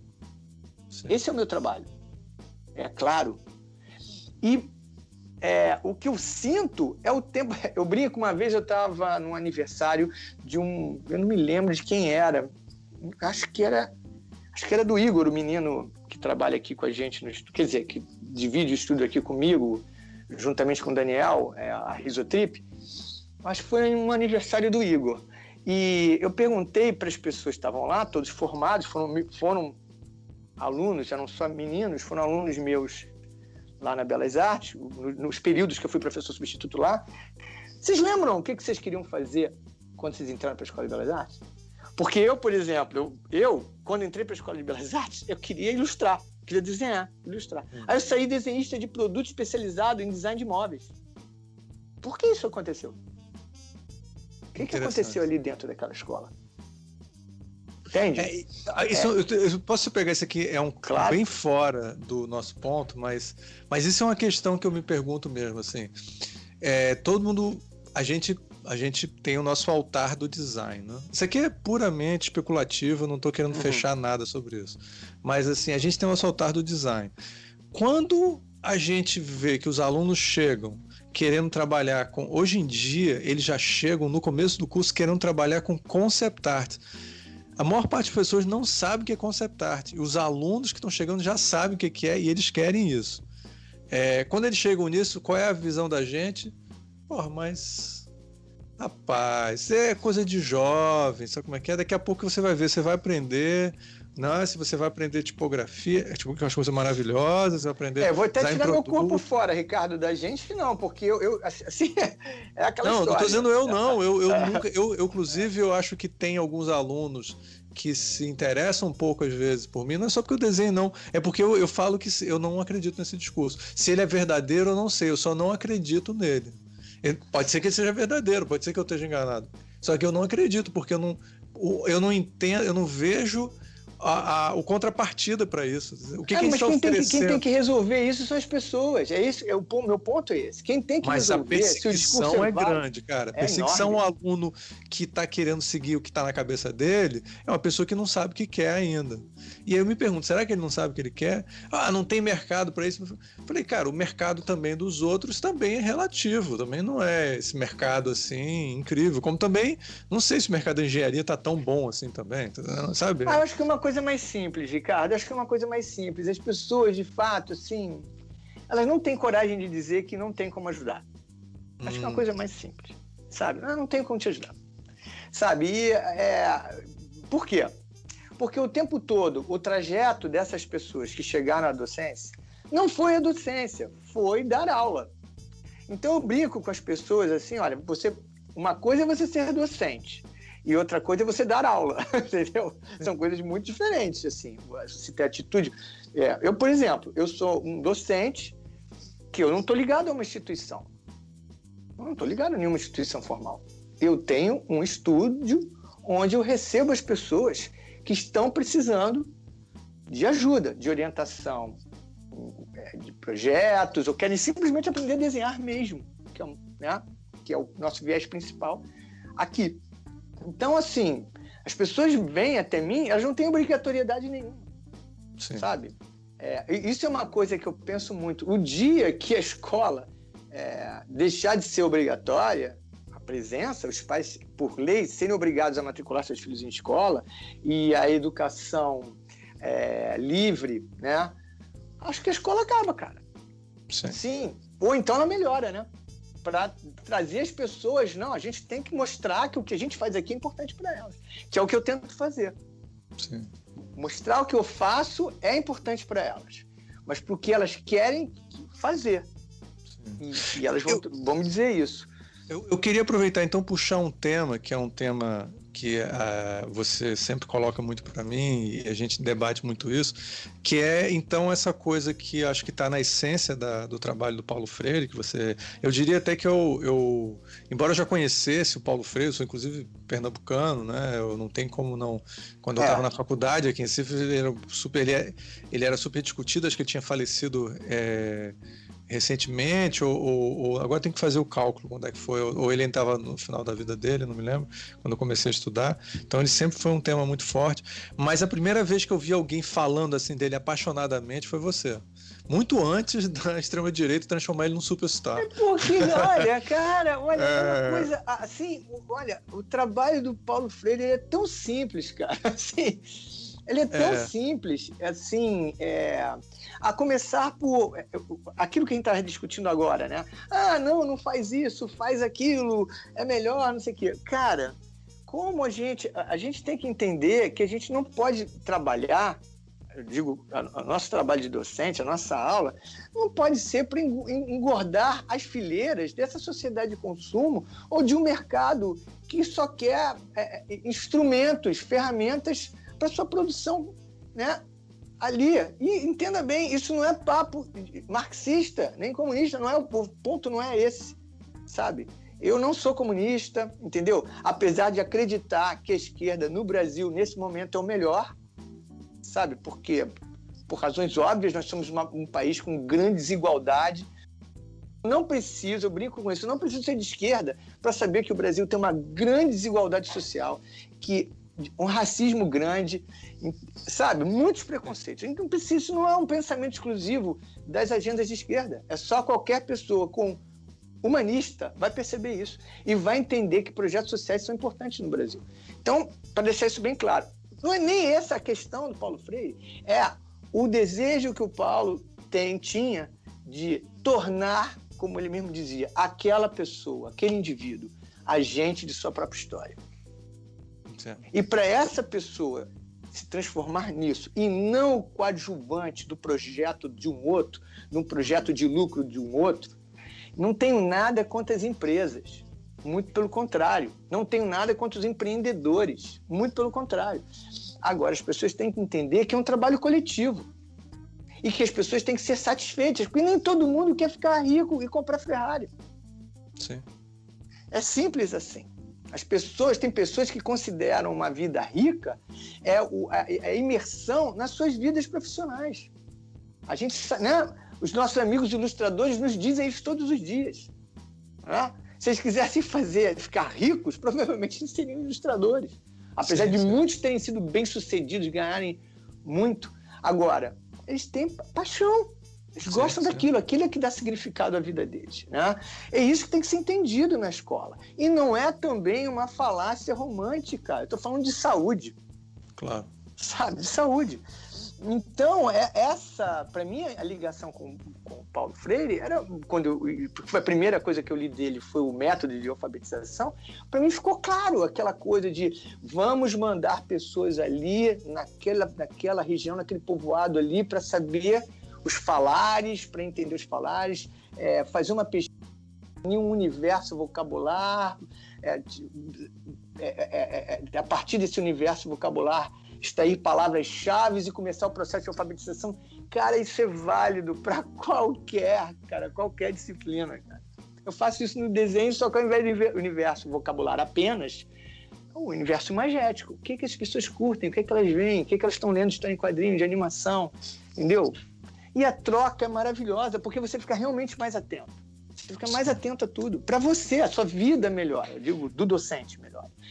Então, é, ele, o, o, o e, e, isso que eu falei que o Maurício me deu intuitivamente. Quando Sim. eu li isso do Paulo, caraca, mas já, já rolava, a gente já estava fazendo isso. Só que não tinha respaldo, né? Não Sim. tinha respaldo educacional, pedagógico, né? Mas claro. já fazia. Eu não sei se o Maurício chegou a saber que ele fazia isso. Né? Que é essa coisa que ele tinha de camaradagem, de querer ficar amigo das pessoas ali próximo, falar, tentar entender. Eu fui, por exemplo, um, um carinha muito meio chato pro Maurício porque eu vou contar essa história, não vou deixar de contar essa história.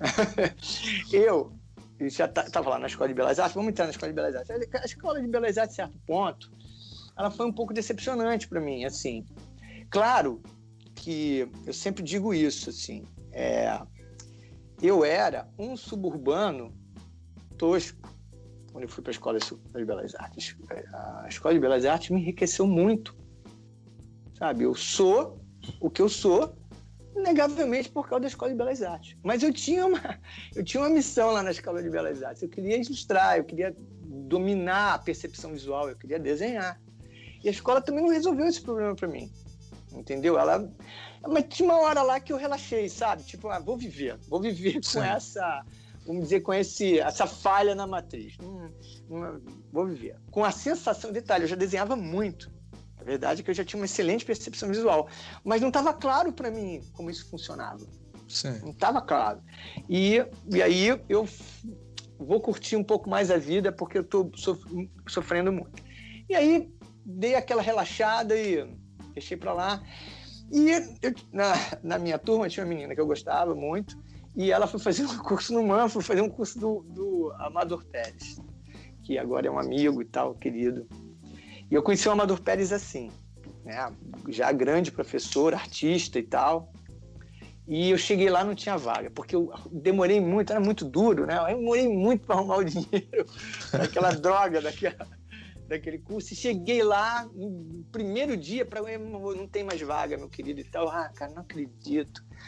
Aí do lado tinha lá é, um curso, desenhando com lado direito de cérebro. Lá tá, ah, eu vou fazer esse. Pelo menos eu tô na sala do lado. Olha, cara, o meu mundo pode ser mundano. Sim, sim, assim. sim. E aí fui. E aí não entendia nada daqueles troços do Maurício lá, aqueles exercícios, aquela. aquela eu já totalmente. É, porque também tem isso, né? Eu ainda passo por isso. Né? O ensino formal ele é tão esmagador no que diz respeito à a, a, a, disciplina, a, o que a, ideia que as pessoas fazem de disciplina, do, do rigor do aprendizado, do respeito ao professor. É um negócio tão doido Sim. que as pessoas não sabem lidar com a liberdade, cara.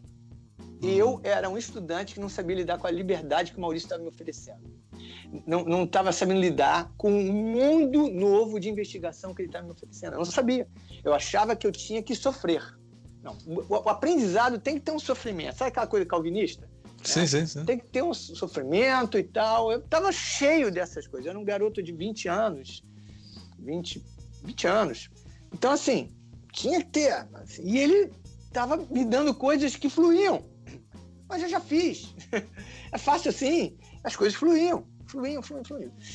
E eu ficava questionando ele, e ele, sabe, eu não era, claro, grosseiro com ele, eu nunca fui grosseiro, é, mas ele tinha uma paciência com aquele menininho lá arrogante, né? e ele. Aí o curso era de três meses e a gente começava fazendo um desenho, um autorretrato. Eu fiz um autorretrato, até achei razoável, assim, mas tipo, me iludi muito com aquilo. A, a, a, educação formal, ela, ela traz uma coisa autodepreciativa para o estudante muito ruim. Muito ruim, muito ruim. É, depende sempre da decisão daquele orientador lá do professor, dizer se você é bom ou se você não é bom. Se você está de acordo é ou não está de acordo. E o pior, a gente, as crianças, os adolescentes, eles confiam nisso. Isso é que é o mais triste. Sim. É. Esses jovens, eles confiam na opinião dessas pessoas. São mais é, velhos, são mais experientes. E, e, e, às vezes, assim, sendo tendo dado aula muitos anos, e inclusive eu aprendi já muita coisa conversando com você, Carlito. É, muitas vezes gerado. decisões. Não, mas é verdade, é verdade. A gente está o quê? Há muitos anos conversando sobre isso. Porque às vezes eu acho que tem uma coisa que não acontece muitas vezes na, é, eu, na academia. A gente você, você tem que ter seus. sobre isso. você, não, é você, o Daniel, aqui da Riso, que vai ser um grande professor. Ele já é, ele só não sabe disso. É, e o Marcelo Gaio, que há muito tempo eu não papeio com ele. Assim, poucas pessoas, poucas pessoas têm essa o, desejo, né? É, Agora, o Alain é, Matias eu, também. Eu, eu acredito um muito no, uma coisa que disseram, interlocutores, pessoas, amigos com que você possa realmente pensar sobre o que você vai fazer, quais decisões você vai tomar na tua profissão. E aí a, a, uma coisa que eu acho que acontece muito é que você fica é, é uma dinâmica complexa, né? Porque você, quando você chega para um aluno e você diz, olha, eu, eu te dei 10, eu te dei. As, essas escolhas, elas não são verdades. Você, eu, pelo menos para mim, assim, quando eu falo isso para ele, eu não estou dizendo uma verdade para ele. Eu tô, aquilo ali tem muito mais a ver com a dinâmica da aula e coisas específicas com ele. Se ele vê aquilo como uma verdade, ele está ele tá equivocado. E às vezes a, o sistema que você está me falando, ele está ele tá levando ele a confiar em você como aquele que traz a verdade. Ele tem que confiar em você como uma pessoa que vai te guiar, mas não que vai trazer a verdade. Quando, quando é que a gente traz a verdade em algum, algum Olha, momento da vida? Ah, Ricardo, que bom. Da outra, da outra vez a gente, você não falou isso e teria sido uma grande falta, assim. Olha, o tempo todo, Ricardo, eu tentei me adaptar ao sistema, ao ensino formal. Claro, não servindo a ele em, suas, em seus erros. Jamais. Né? Mas, horas aula, orientação das disciplinas, aquela coisa toda, aquela burocracia do ensino formal. E é, é, em, né, uma, uma, disciplina importante da, da, da, licenciatura é métodos de avaliações. Muito importante, porque é o que você está dizendo. É, no final, isso é, define para aquela pessoa avaliada o destino dela, sabe? É, porque não adianta, né? Como né, dizia James T. Kirk, capitão da Enterprise, nós somos apenas humanos. Exatamente. Né? Nós vamos ser levados pelas emoções, né? para a tristeza de, do senhor Spock. Vamos ser levados pelas emoções. Então você faz uma avaliação, você estigmatiza uma pessoa. Então, Sim. por exemplo, eu fazia avaliação assim. Isso me causou tantos problemas, Ricardo. Olha, muitos problemas. Eu dou lá um número de trabalhos, tem que dar uma nota lá de 0 a 10, ou um conceito, tipo, alcançou, não alcançou, não importa. Né? Mas, assim, é, no ensino formal, para dar um exemplo sobre o que é entendido como avaliação, é, e que eu fico preocupado se revela a verdade né, no final, que eu acho que é isso que uma avaliação deve tentar trazer, né, uma verdade ou uma coisa próximo dela. Uma aula de história, por exemplo, né, é, o menino faz uma prova, tira prova sobre, sobre a Revolução Francesa, ele lá tira 10 naquela prova sobre a Revolução Francesa. Em seguida, vai ser somado uma outra nota de um trabalho, né, que é de um trabalho sobre a Revolução Americana. E ele tira 4 nesse trabalho. Mas ele passou somou 10 mais 4, média 7, ele passou. Só que isso não revela a verdade do aprendizado dele.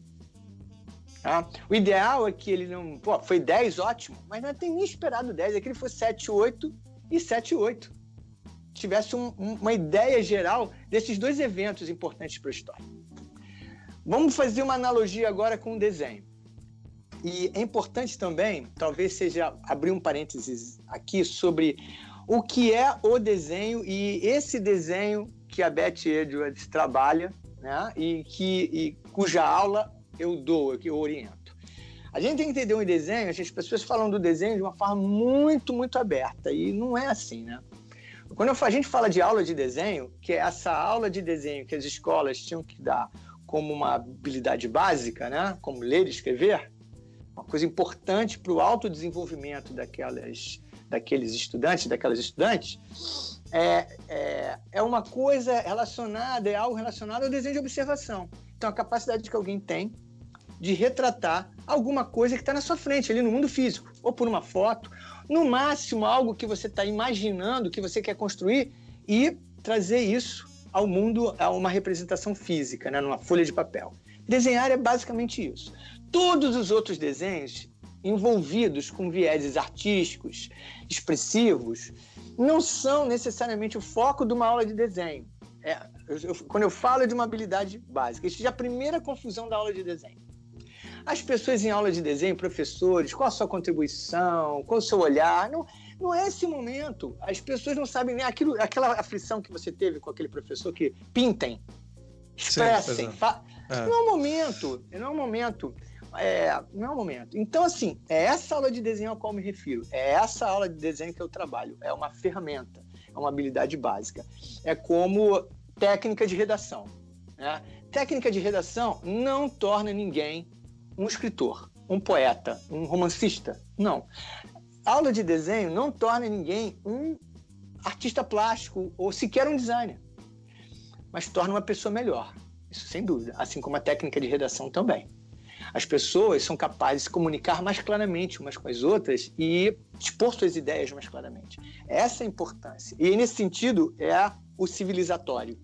Né? Sim torna o mundo, a relação entre as pessoas melhor, mais despreconceitualizada, tá? Então, o desenho, entender isso, né? Que é, é uma habilidade, né? Definir como uma habilidade a ser desenvolvida e não, e não algo expressivo, artístico, apesar de que, claro, existe um viés, né? Porque a sua representação, por exemplo, de uma cadeira vai ser diferente da representação do outro tá? E a gente pode até dizer que existe alguma coisa de artístico ali, né? No momento que é uma expressão, a, a expressão da, daquela pessoa pelo seu universo, seu, seu histórico do olhar, sua educação do olhar e por aí vai, né?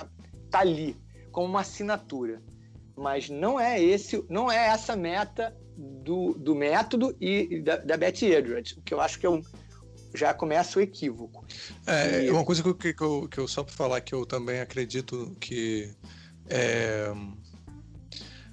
você sabe, é, acho que a, gente, a última papo que a gente teve, a gente fez uma analogia com escrita, né? Quer dizer, Sim. você falou, né? É... Uma habilidade básica. As pessoas você... não aprendem a escrever, a ler, a escrever para se tornar escritores. Ninguém aprende a ler e escrever para isso. E é. aprender a desenhar também não é para você virar ilustrador. Isso é um engano. A gente não aprende uma língua para se tornar tradutor. É isso que eu chamo de objetividade obtusa do ensino formal. O tempo todo está dizendo que você tem que aprender uma coisa para uma finalidade que vai te sustentar, sabe? E não que vai te dar a possibilidade de fazer escolhas. É isso que me, me aflige. E isso é que está claro no trabalho do Paulo que, Freire. Que é, o, é uma falta de, de visão civilizatória, vamos dizer assim. Ah, certamente. A gente trabalha é, ainda, a impressão que eu tenho é que a escola está só é, preparando castas. Essas pessoas vão fazer isso, essas pessoas. Quase um admirável mundo novo, sabe? Sim. Uma coisa assim. E as pessoas, as pessoas clamam tanto por liberdade e o primeiro lugar que a gente aprende a não tirar proveito disso, a não ter, é nessa escola ocidental dita do mundo livre. Sim. É isso que me dá um pouco de tristeza e constrangimento com essa, com essa polarização, entende? Sim. Porque quem está dentro da escola é todo mundo. Todo mundo está dentro da escola, dessa polarização. Entende? Sim. E a escola tá, continua mal resolvida.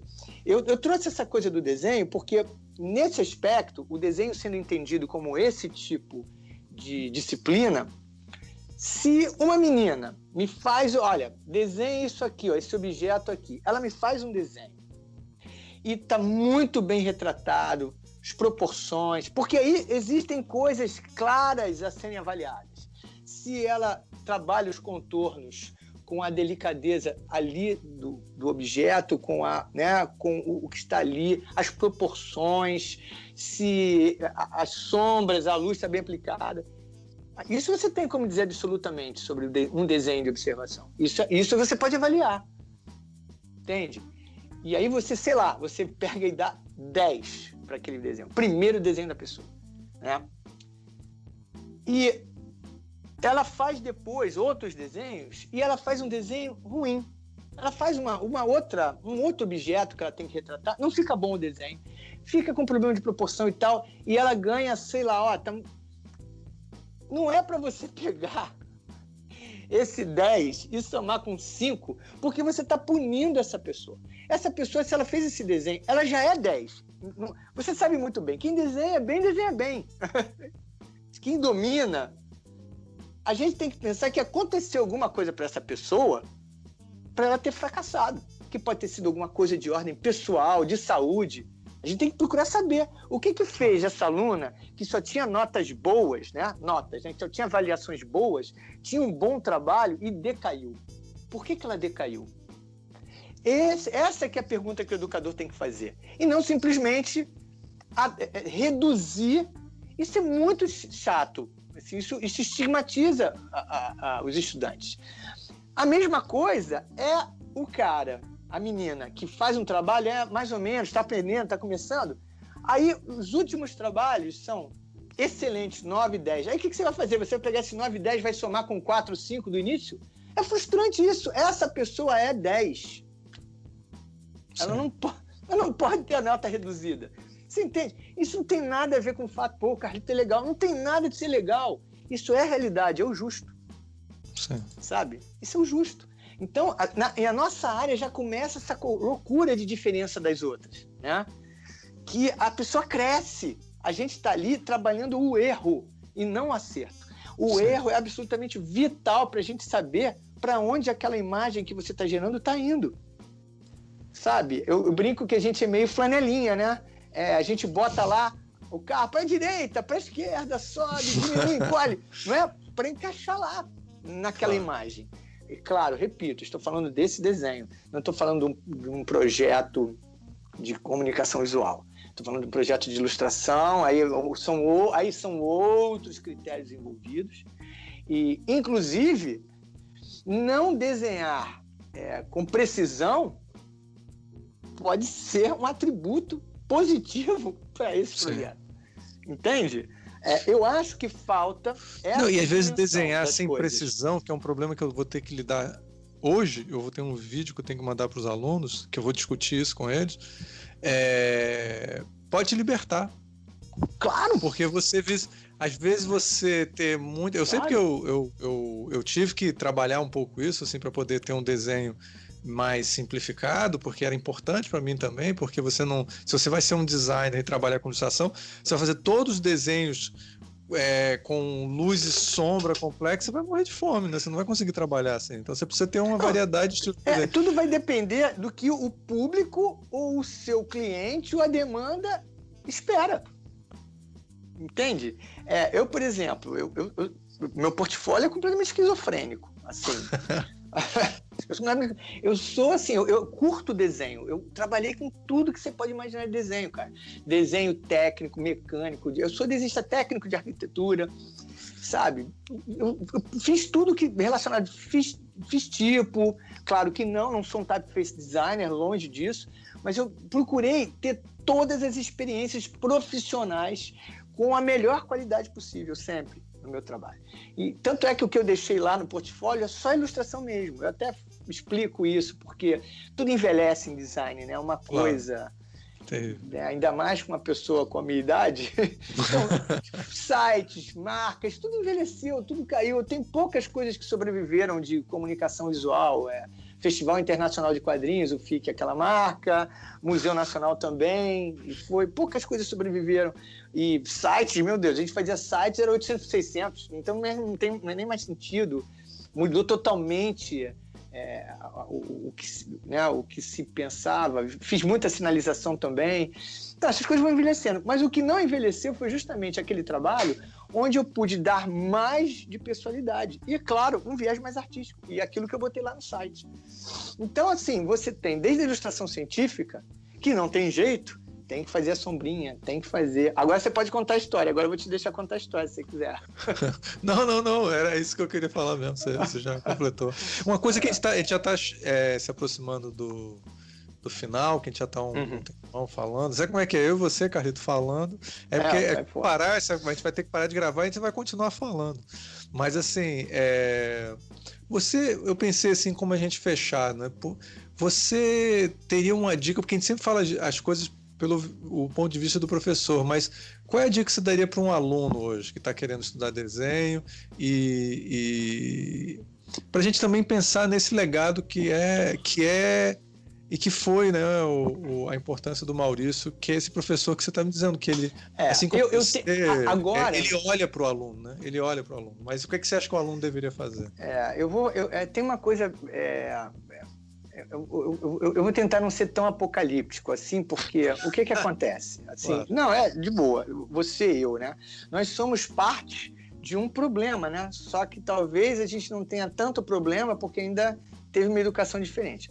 Qualidade da educação, gente, é, sem, sem. Vamos fazer uma autoavaliação, caiu muito, caiu muito. E não estou dizendo em termos é, simplesmente é, ilustrativos, né? É, é, a, a desorientação a qual nós estamos levando as pessoas mais jovens é muito grande. Sabe, eu, eu tenho uma, a quantidade de pessoas que estão abandonando a escola é imensa. Por causa dessa objetividade sem sentido, que não tem mais sentido. Nunca teve e agora está fazendo nenhum. Sabe? É, e sempre que as é pessoas que... falam disso, viu, Carlito? É sempre o argumento contrário. As pessoas estão saindo da universidade porque não estão encontrando o mercado de trabalho da universidade. Isso é estranho porque as pessoas não entraram, as pessoas que eu, muita gente que eu conheço entrou para fazer o curso de design e a razão principal não era o mercado. Claro então, não, nunca é, nunca é, meu Deus.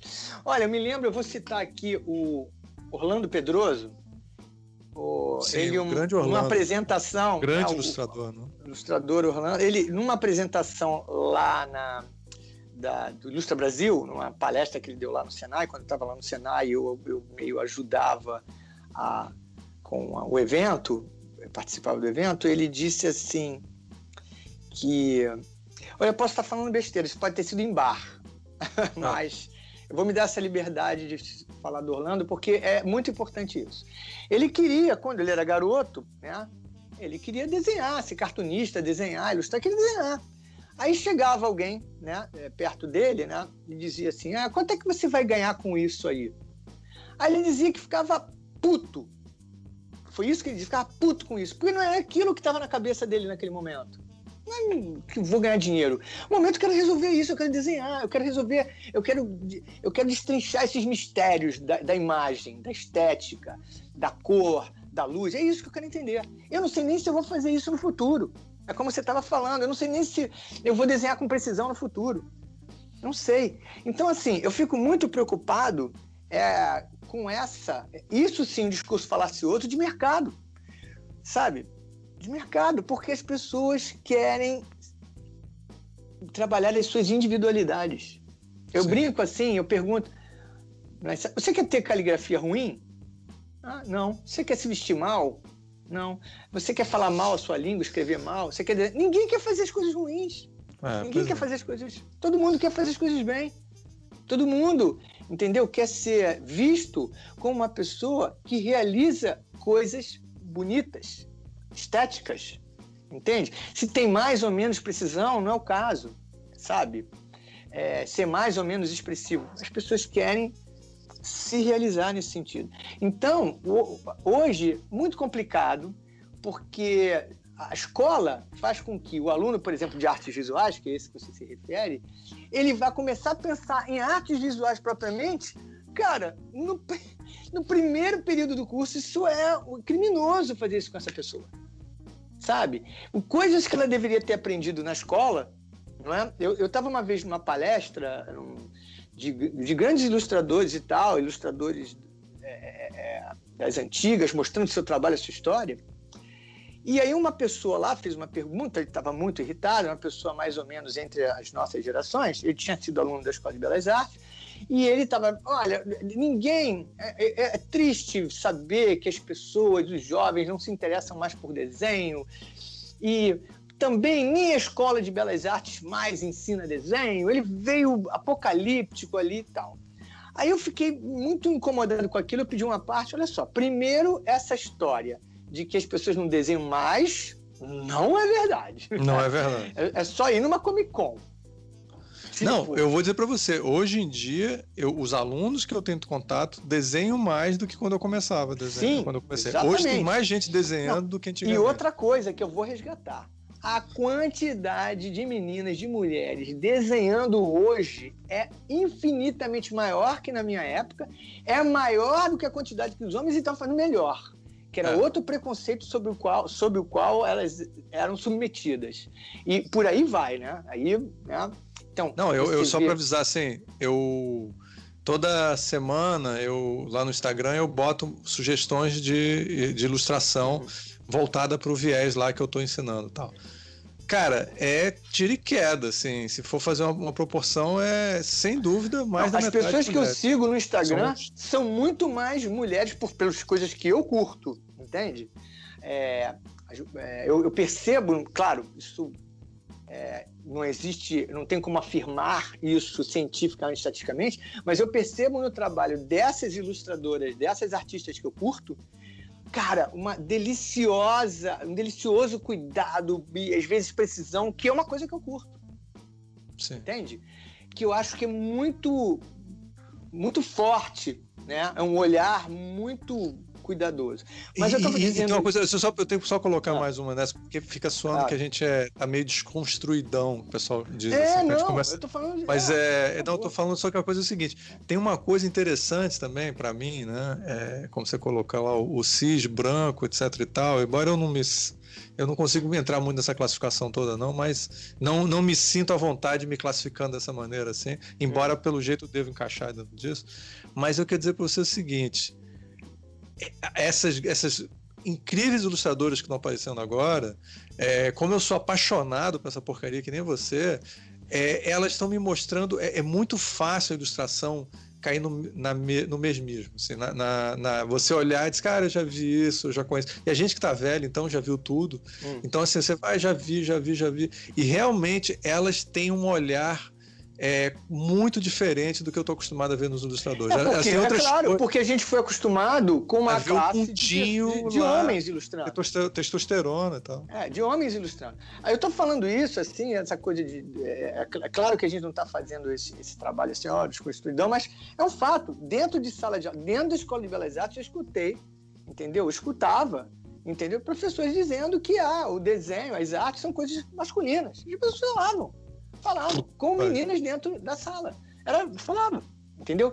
Então, assim, e o preconceito era tão grande, a pressão era tão grande, que você, aquilo correspondia em números, né? Você via poucas pessoas, poucas mulheres. Você via poucas, claro, porque é um preconceito muito grande. Só que o mundo melhora, apesar de tudo. Ah. Melhora. E acho, assim, o que, o que, voltando à história do cara, eu disse para ele: olha só, primeiro o desenho tá aí, tá, nunca vi tanta gente desenhando, é só olhar os perfis de Instagram. Eu sou de um tempo que eu era o ilustrador, né? Eu, ilustra, eu era o único ilustrador do mundo, né? Eu servia um monte de clientes, só existia eu, né? No mundo, né? E todo mundo me recomendava, eu era o único ilustrador do mundo, né? O outro ilustrador estava em outra ilha, em outro lugar, não sei aonde. Agora Sim. não, né? Você vai na internet, estado, com a quantidade de pessoas muito, muito boas, muito melhores, mais jovens. Então, assim, assustador. É um número imenso, as pessoas estão trabalhando mais. Segunda coisa, né? Cara, a escola de belas artes não tem obrigação de ensinar desenho. Sim. Isso, é, é aí que está o erro da mentalidade. A escola de música não vai ensinar um garoto a tocar violão. Não, não pode começar ali isso. Até porque é um aprendizado que não está em acordo com a capacidade cognitiva daquele indivíduo. Já passou esse tempo. Sim. É mais jovem que a gente faz isso. E de uma forma, claro, muito assim, convidativa, assim, é, é, é, é emocional, divertida, sabe? Com, com cumplicidade. isso não está sendo compreendido. Desenho, esse desenho ao qual eu me referi agora, esse desenho de observação, esse desenho é, é, pelo qual a, a, a, a Beth desenvolveu o método, é esse desenho, é, ele tem que estar tá lá minimamente no, no, no, segundo grau, sabe? Ali, pelo menos entre 12 e 14 anos, essas pessoas têm que ter, têm que abraçar isso. E desenho, e música, e dança, naquele aspecto mais técnico e formativo porque a galerinha nova quer aprender coreografia. Eu era novo, eu era sou do tempo do hi-fi depois do disco, Porque a gente queria aprender a coreografia, queria aprender o passo. Ninguém estava preocupado em expressão pessoal através da dança. A gente claro. queria ali o passo. Para finalizar, assim, eu, é, eu acho para ficar bem claro, eu tive uma experiência que foi uma experiência super equivocada. Era uma professora que eu gostava muito, uma professora de literatura. Ela é parecida com essa do seu professor pintura. Eu acho que ela é bem ilustrativa de, dos indivíduos. Pessoas ótimas, que assim, mas que estão. Exatamente. É, que tão, é. E ela trouxe um disco do Milton Nascimento, tocou lá pra gente cais. E a gente escutou aquela música, aquela poesia, né? Tanto musical, né? Como texto, né? E eu queria que vocês agora escrevessem alguma coisa, uma poesia. Carlinhos, faz você um desenho. Então... Sabe, eu lá com 14 anos, 15 anos, uma coisa muito constrangedora. Assim, as pessoas têm que entender Tu que elas... a mesma coisa, Carlito. Que é coisa horrível, louca, é horrível isso. Todo mundo. Aí as pessoas não entendem porque a população média não gosta de literatura, não gosta de desenho, não gosta. De... Entende? Cara, porque aquilo não está ligado a algo, entendeu? É, é emo... emocional, positivo tem uma não é memória, não é memória afetiva, muito... entendeu? Mas, Carlito, tem muita gente que é. Eu sei que a gente vai estar fechando o programa, mas eu tenho que falar sobre isso. Tem, a gente tem uma quantidade muito grande de professores de, de, de arte no, no Brasil que são atores, né? Então também tem essa relação é, onde tem a performance e tal. Eu fui obrigado, tinha um professor que eu achava ótimo ele, mas eu não aprendia nada na aula de arte dele. Embora ele fosse um cara muito legal, gostava muito dele. E aí nessa relação de amizade positiva e tal, ele fez um, ele fez um espetáculo lá com a escola, no auditório, e aí eu, e a, uma aluna tinha que dançar e eu tinha que desenhar ela enquanto ele dançava. Aí eu falei, eu não tenho condição de fazer isso. Então eu falei, então marca de lápis de leve e quando ela estiver desenhando, você faz com pilô e vai desenhando aquele negócio. Aí eu, eu falei, cara, mas ela vai estar tá dançando. Não, vai lá e, sabe, tipo, não, não complica. Vai lá e faz o que eu tô pedindo. Aí, cara, chegou lá no negócio. Eu fui enquanto ela tá dançando, só que eu não tenho como ficar desenhando lentamente enquanto ela tá fazendo. Eu fui lá e fiz o desenho, depois fiquei sentado, feito um idiota, vendo ela dançando, cara. Quando terminou isso, as pessoas viam, ah, que legal, que bacana você. E eu achando assim, que merda. Porque eu claro, sei que esteticamente sensação... aquilo ali. É, esteticamente aquilo era uma loucura, tá entendendo? Era, um, Olha, era uma boa Ricardo, vontade. Você poderia ter feito o desenho mais lindo do mundo. É isso que a educação tem que entender. A gente não educa para resultado. A gente educa para autodesenvolvimento. A gente educa para tornar uma pessoa agente da sua própria história. Então eu fazia coisas legais. Eu tinha expurgo, jogava desenhos fora. E aí, com o tempo, pô, você fez aquele desenho, era muito legal aquele desenho, tempo de estudante. Eu falei, porra, joguei fora. Entende? Porque a relação emocional que eu tinha com aquilo era muito negativa. Para mim era fortuito. Tá? Precisou um tempo para entender que desenho tem um pouco disso também, né? Mesmo desenho preciso de observação, tem uma coisa ali que é fortuita, o que é empírica, que faz parte do processo. Só que como a gente é educado de uma outra maneira, por um, por um lado, né, ali que da maioria das habilidades que estão lá no hemisfério direito, né? Verbal, sequencial, lógico, ali aquela coisa, entendeu? Não bate, porque é uma educação do acerto. E educação ligada às habilidades dos sentidos, da intuição, são empíricas. Do, do tudo que é holístico, elas são de tentativa e erro. E o erro para a gente é muito importante. E para ter erro tem que ter prática, muita prática. Mas uma prática orientada para um sentido o teu professor te deu uma tarefa, mas ele não disse em momento algum para que, que servia aquilo. E a gente cai no vazio. Eu entendo o objetivo da minha professora com a experiência lá com Milton Nascimento. Meu Deus, eu adoro Milton Nascimento, mas ela podia ter causado um problema. Entendeu? Sabe? Os alunos, as alunas merecem saber o que você está fazendo e por quê. Certo. E isso tem que ser do interesse deles. Eles têm que sentir um progresso, eles têm que sentir que eles estão crescendo. Isso é educação. E cada período da vida da gente, a gente está preparado para receber uma coisa, porque é aquela cebola, né? As camadas vão isso. se somando. Não tem muito jeito isso. Então, o nosso trabalho é de prática, a gente tem que desenhar. Agora, se vai desenhar muito, desenhar pouco, isso também varia de pessoa para pessoa. Tem gente que desenha muito, tem gente que é. Eu, por exemplo, sou muito reflexivo no desenho. Eu desenho, paro, elaboro, penso, olho, volto, faço, conserto. Tem gente não que gosta de esboçar, esboçar, esboçar até chegar, outro, outro viés, entendeu? Assim, e por aí vai. E, e, e, a escolha mesmo. Então, assim, eu fico preocupado porque esse aluno, para quem você está me pedindo para dar um toque, ele já perdeu um tempo precioso da vida dele. Infelizmente, isso tem que ser encarado. As pessoas têm que encarar isso. Ele, o tempo que ele deveria estar. De... Alguns fazem espontaneamente, por isso que eles chegam ali e são mais leves com isso. Porque eles desenharam por conta própria, fizeram cursos e tal. O que eu aconselho é o seguinte: abrace uma coisa fácil e não coisas complicadas. O método da Beth Elios é muito fácil. Não fique assim, constrangido, pô, eu estou aprendendo facilmente. É facilmente.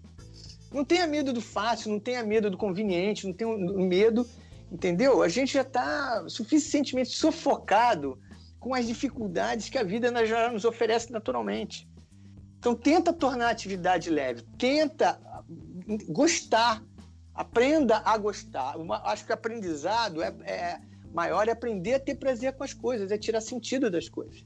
Se acalma, que é uma outra coisa também, né? Eu, o, no início, quando eu comecei a dar aula, é, para mim era difícil convencer aquelas pessoas que não era dom, sabe? Eu digo Sim. lá para os anos 80. Agora, difícil manter uma pessoa, Ricardo, 10, 15 minutos sentada na cadeira para fazer um desenho. Sim. É muita ansiedade. Porque nós estamos educando essas pessoas com ansiedade. Não é deles, não é. Ah, essa, essa geração. Essa geração, a, a, a, essa anterior, a anterior à sua, a minha, sempre é fruto de uma demanda. E está na hora de a gente repensar. Exatamente. A gente está na hora de a gente repensar isso. É, é, essa é a minha crítica à escola. E não é a destruição da escola. Agora, a escola, no seu sentido maior, a universidade, por exemplo, ela tem que se cuidar. Porque esse critério, por exemplo, de colocar pessoas lá dentro porque passaram por um, por um determinado processo, que é de mestrado e doutorado, fica aquela história que você está passando por isso. Os piores alunos, eu era bom aluno porque eu era um impostor. Eu era, eu não queria que a minha mãe me, me, me desse uma surra e eu não queria ficar reprovado porque eu não queria ficar mais um segundo a mais naquela instituição. Entendeu? Mas eu não era bom aluno de verdade. Eu colava, eu bajulava professor, fazia. Entendeu? Eu não era um bom aluno de verdade. Né? Aquela. É, eu tinha que cumprir uma exigência louca que os pais têm, de que os, os filhos têm que ter, ser bons em todas aquelas disciplinas, cuja maioria não interessa, né? não é nem o que ele está pretendendo, é que aquela pessoa está pretendendo fazer. Então, isso é que tem que ser avaliado o seu papel, o nosso papel nesse processo. Então o que acontece? Os melhores alunos, que são aqueles que desenham, que são que têm uma, uma intuição desenvolvida e tal, eles não conseguem passar para a universidade, porque eles não conseguem ser bons em matemática, eles não conseguem. Ah. Entendeu? A escola, assim, eu tenho visto isso na própria escola há muito tempo, mas ele está cheio de alunos de escola técnica. Sabe? E eles já têm medo de desenho, claro. Desenho é uma coisa aterrorizante. Qualquer experiência que implique numa exposição sua, das suas limitações, tem medo, gera medo. Então, desenho virou uma coisa hoje mais complicada que matemática e física. Tá, foi, esse foi o trabalho que a educação formal fez. Sabe, dança. Pô, eu sou de uma geração que dança. Dançou muito, a minha geração dançou muito. As pessoas meio.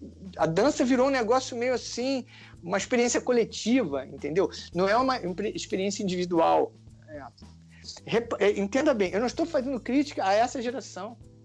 Essa geração tem outras coisas muito positivas. Ela é mais empática, ela é mais politizada, ela é mais, entendeu? É, é, é engajada. Ela entende mais o que está acontecendo. Mas ela está sendo destituída de ferramenta para se defender sabe? E é a própria Sim. escola que está fazendo isso. É isso que me preocupa, sabe? E é esse o meu trabalho aqui. Eu tento. Então, o conselho que eu dou: enfrente a situação, enfrente a realidade e faça o que você quer. Se você quer desenhar detalhadamente, com precisão, aprenda. Lute por isso, procure os métodos, procure as pessoas que podem te ajudar de alguma maneira. Hoje tem uma coisa maravilhosa, né? O YouTube é manancial de formas, de, de metodologias. Abrace aquilo, abrace o que você quer. Se você ficar, se as pessoas ficarem dentro da instituição esperando que ela vai resolver o seu problema, não vai. Você já passou por isso, Ricardo, eu passei por isso. A gente já né, vai aprender, aprender mesmo, é no estágio, né? Sim. É no, é. E é isso que a escola tem que trazer. A escola, tem, na, na, na Pestalozzi, nós criamos uma coisa lá chamada estágio disciplina. Onde as pessoas, a gente inventava, fazia simulacros lá de demandas para a própria instituição profissionais. Então era aquela coisa sofrida mesmo. Fazer, refazer e tal. Só, claro, não era esperado que eles tivessem sucesso mas que eles entendessem o processo. Acho que isso está faltando, está faltando muito, está fa faltando esse fazer, está faltando essa entender que o erro é, eu brincava, o erro é a nossa divindade. A gente precisa do erro, a gente precisa sim, do erro. Sim, Com o erro a gente aprende. Sem dúvida. Carlito, queria agradecer muito. É, foi esse momento aqui que a gente tem exercitado há mais de 10 anos, né? Poder dividir Sim, é. isso com com a galera aqui do, do ouvinte. É, o que, que, a gente faz? Bota um, um link seu para o pessoal poder entrar em contato Bota com você. Bota o site, que é bom para as pessoas testemunharem lá. Assim, é sempre bom, né? As pessoas têm que saber com quem estão lidando, né? É o carlitomachado.com.br. Aí pode botar o perfil do professor Carlito e do Carlito tanto no Instagram quanto no, no Facebook. Apesar de que o professor Carlito no Instagram é que realmente é o viés da educação mesmo, né? Do, da docência. Então, fica à vontade, eu, eu, ofereço sempre uma aula experiencial, as pessoas verem como é que é. Agora eu estou à distância, né? O estúdio meio fechou presencialmente, né? Enquanto a gente está nessa loucura aí, dessa doença. Mas eu continuo dando aula à distância e sempre é, deixo a pessoa à vontade para fazer uma aula de experiência, sem compromisso, para me conhecer, conhecer o método e tal. Assim, fica à vontade, a gente marca. Geralmente é sábado, domingo, porque para não fazer confusão com, com a semana das aulas. E assim, pode me procurar. Ah, Carlito, é, eu vou, a gente vai botar todos os links e assim. É, agradecer pelo depoimento também sobre o, sobre o Maurício, que para mim tem. É, agradecer o Bruno também pelo depoimento dele.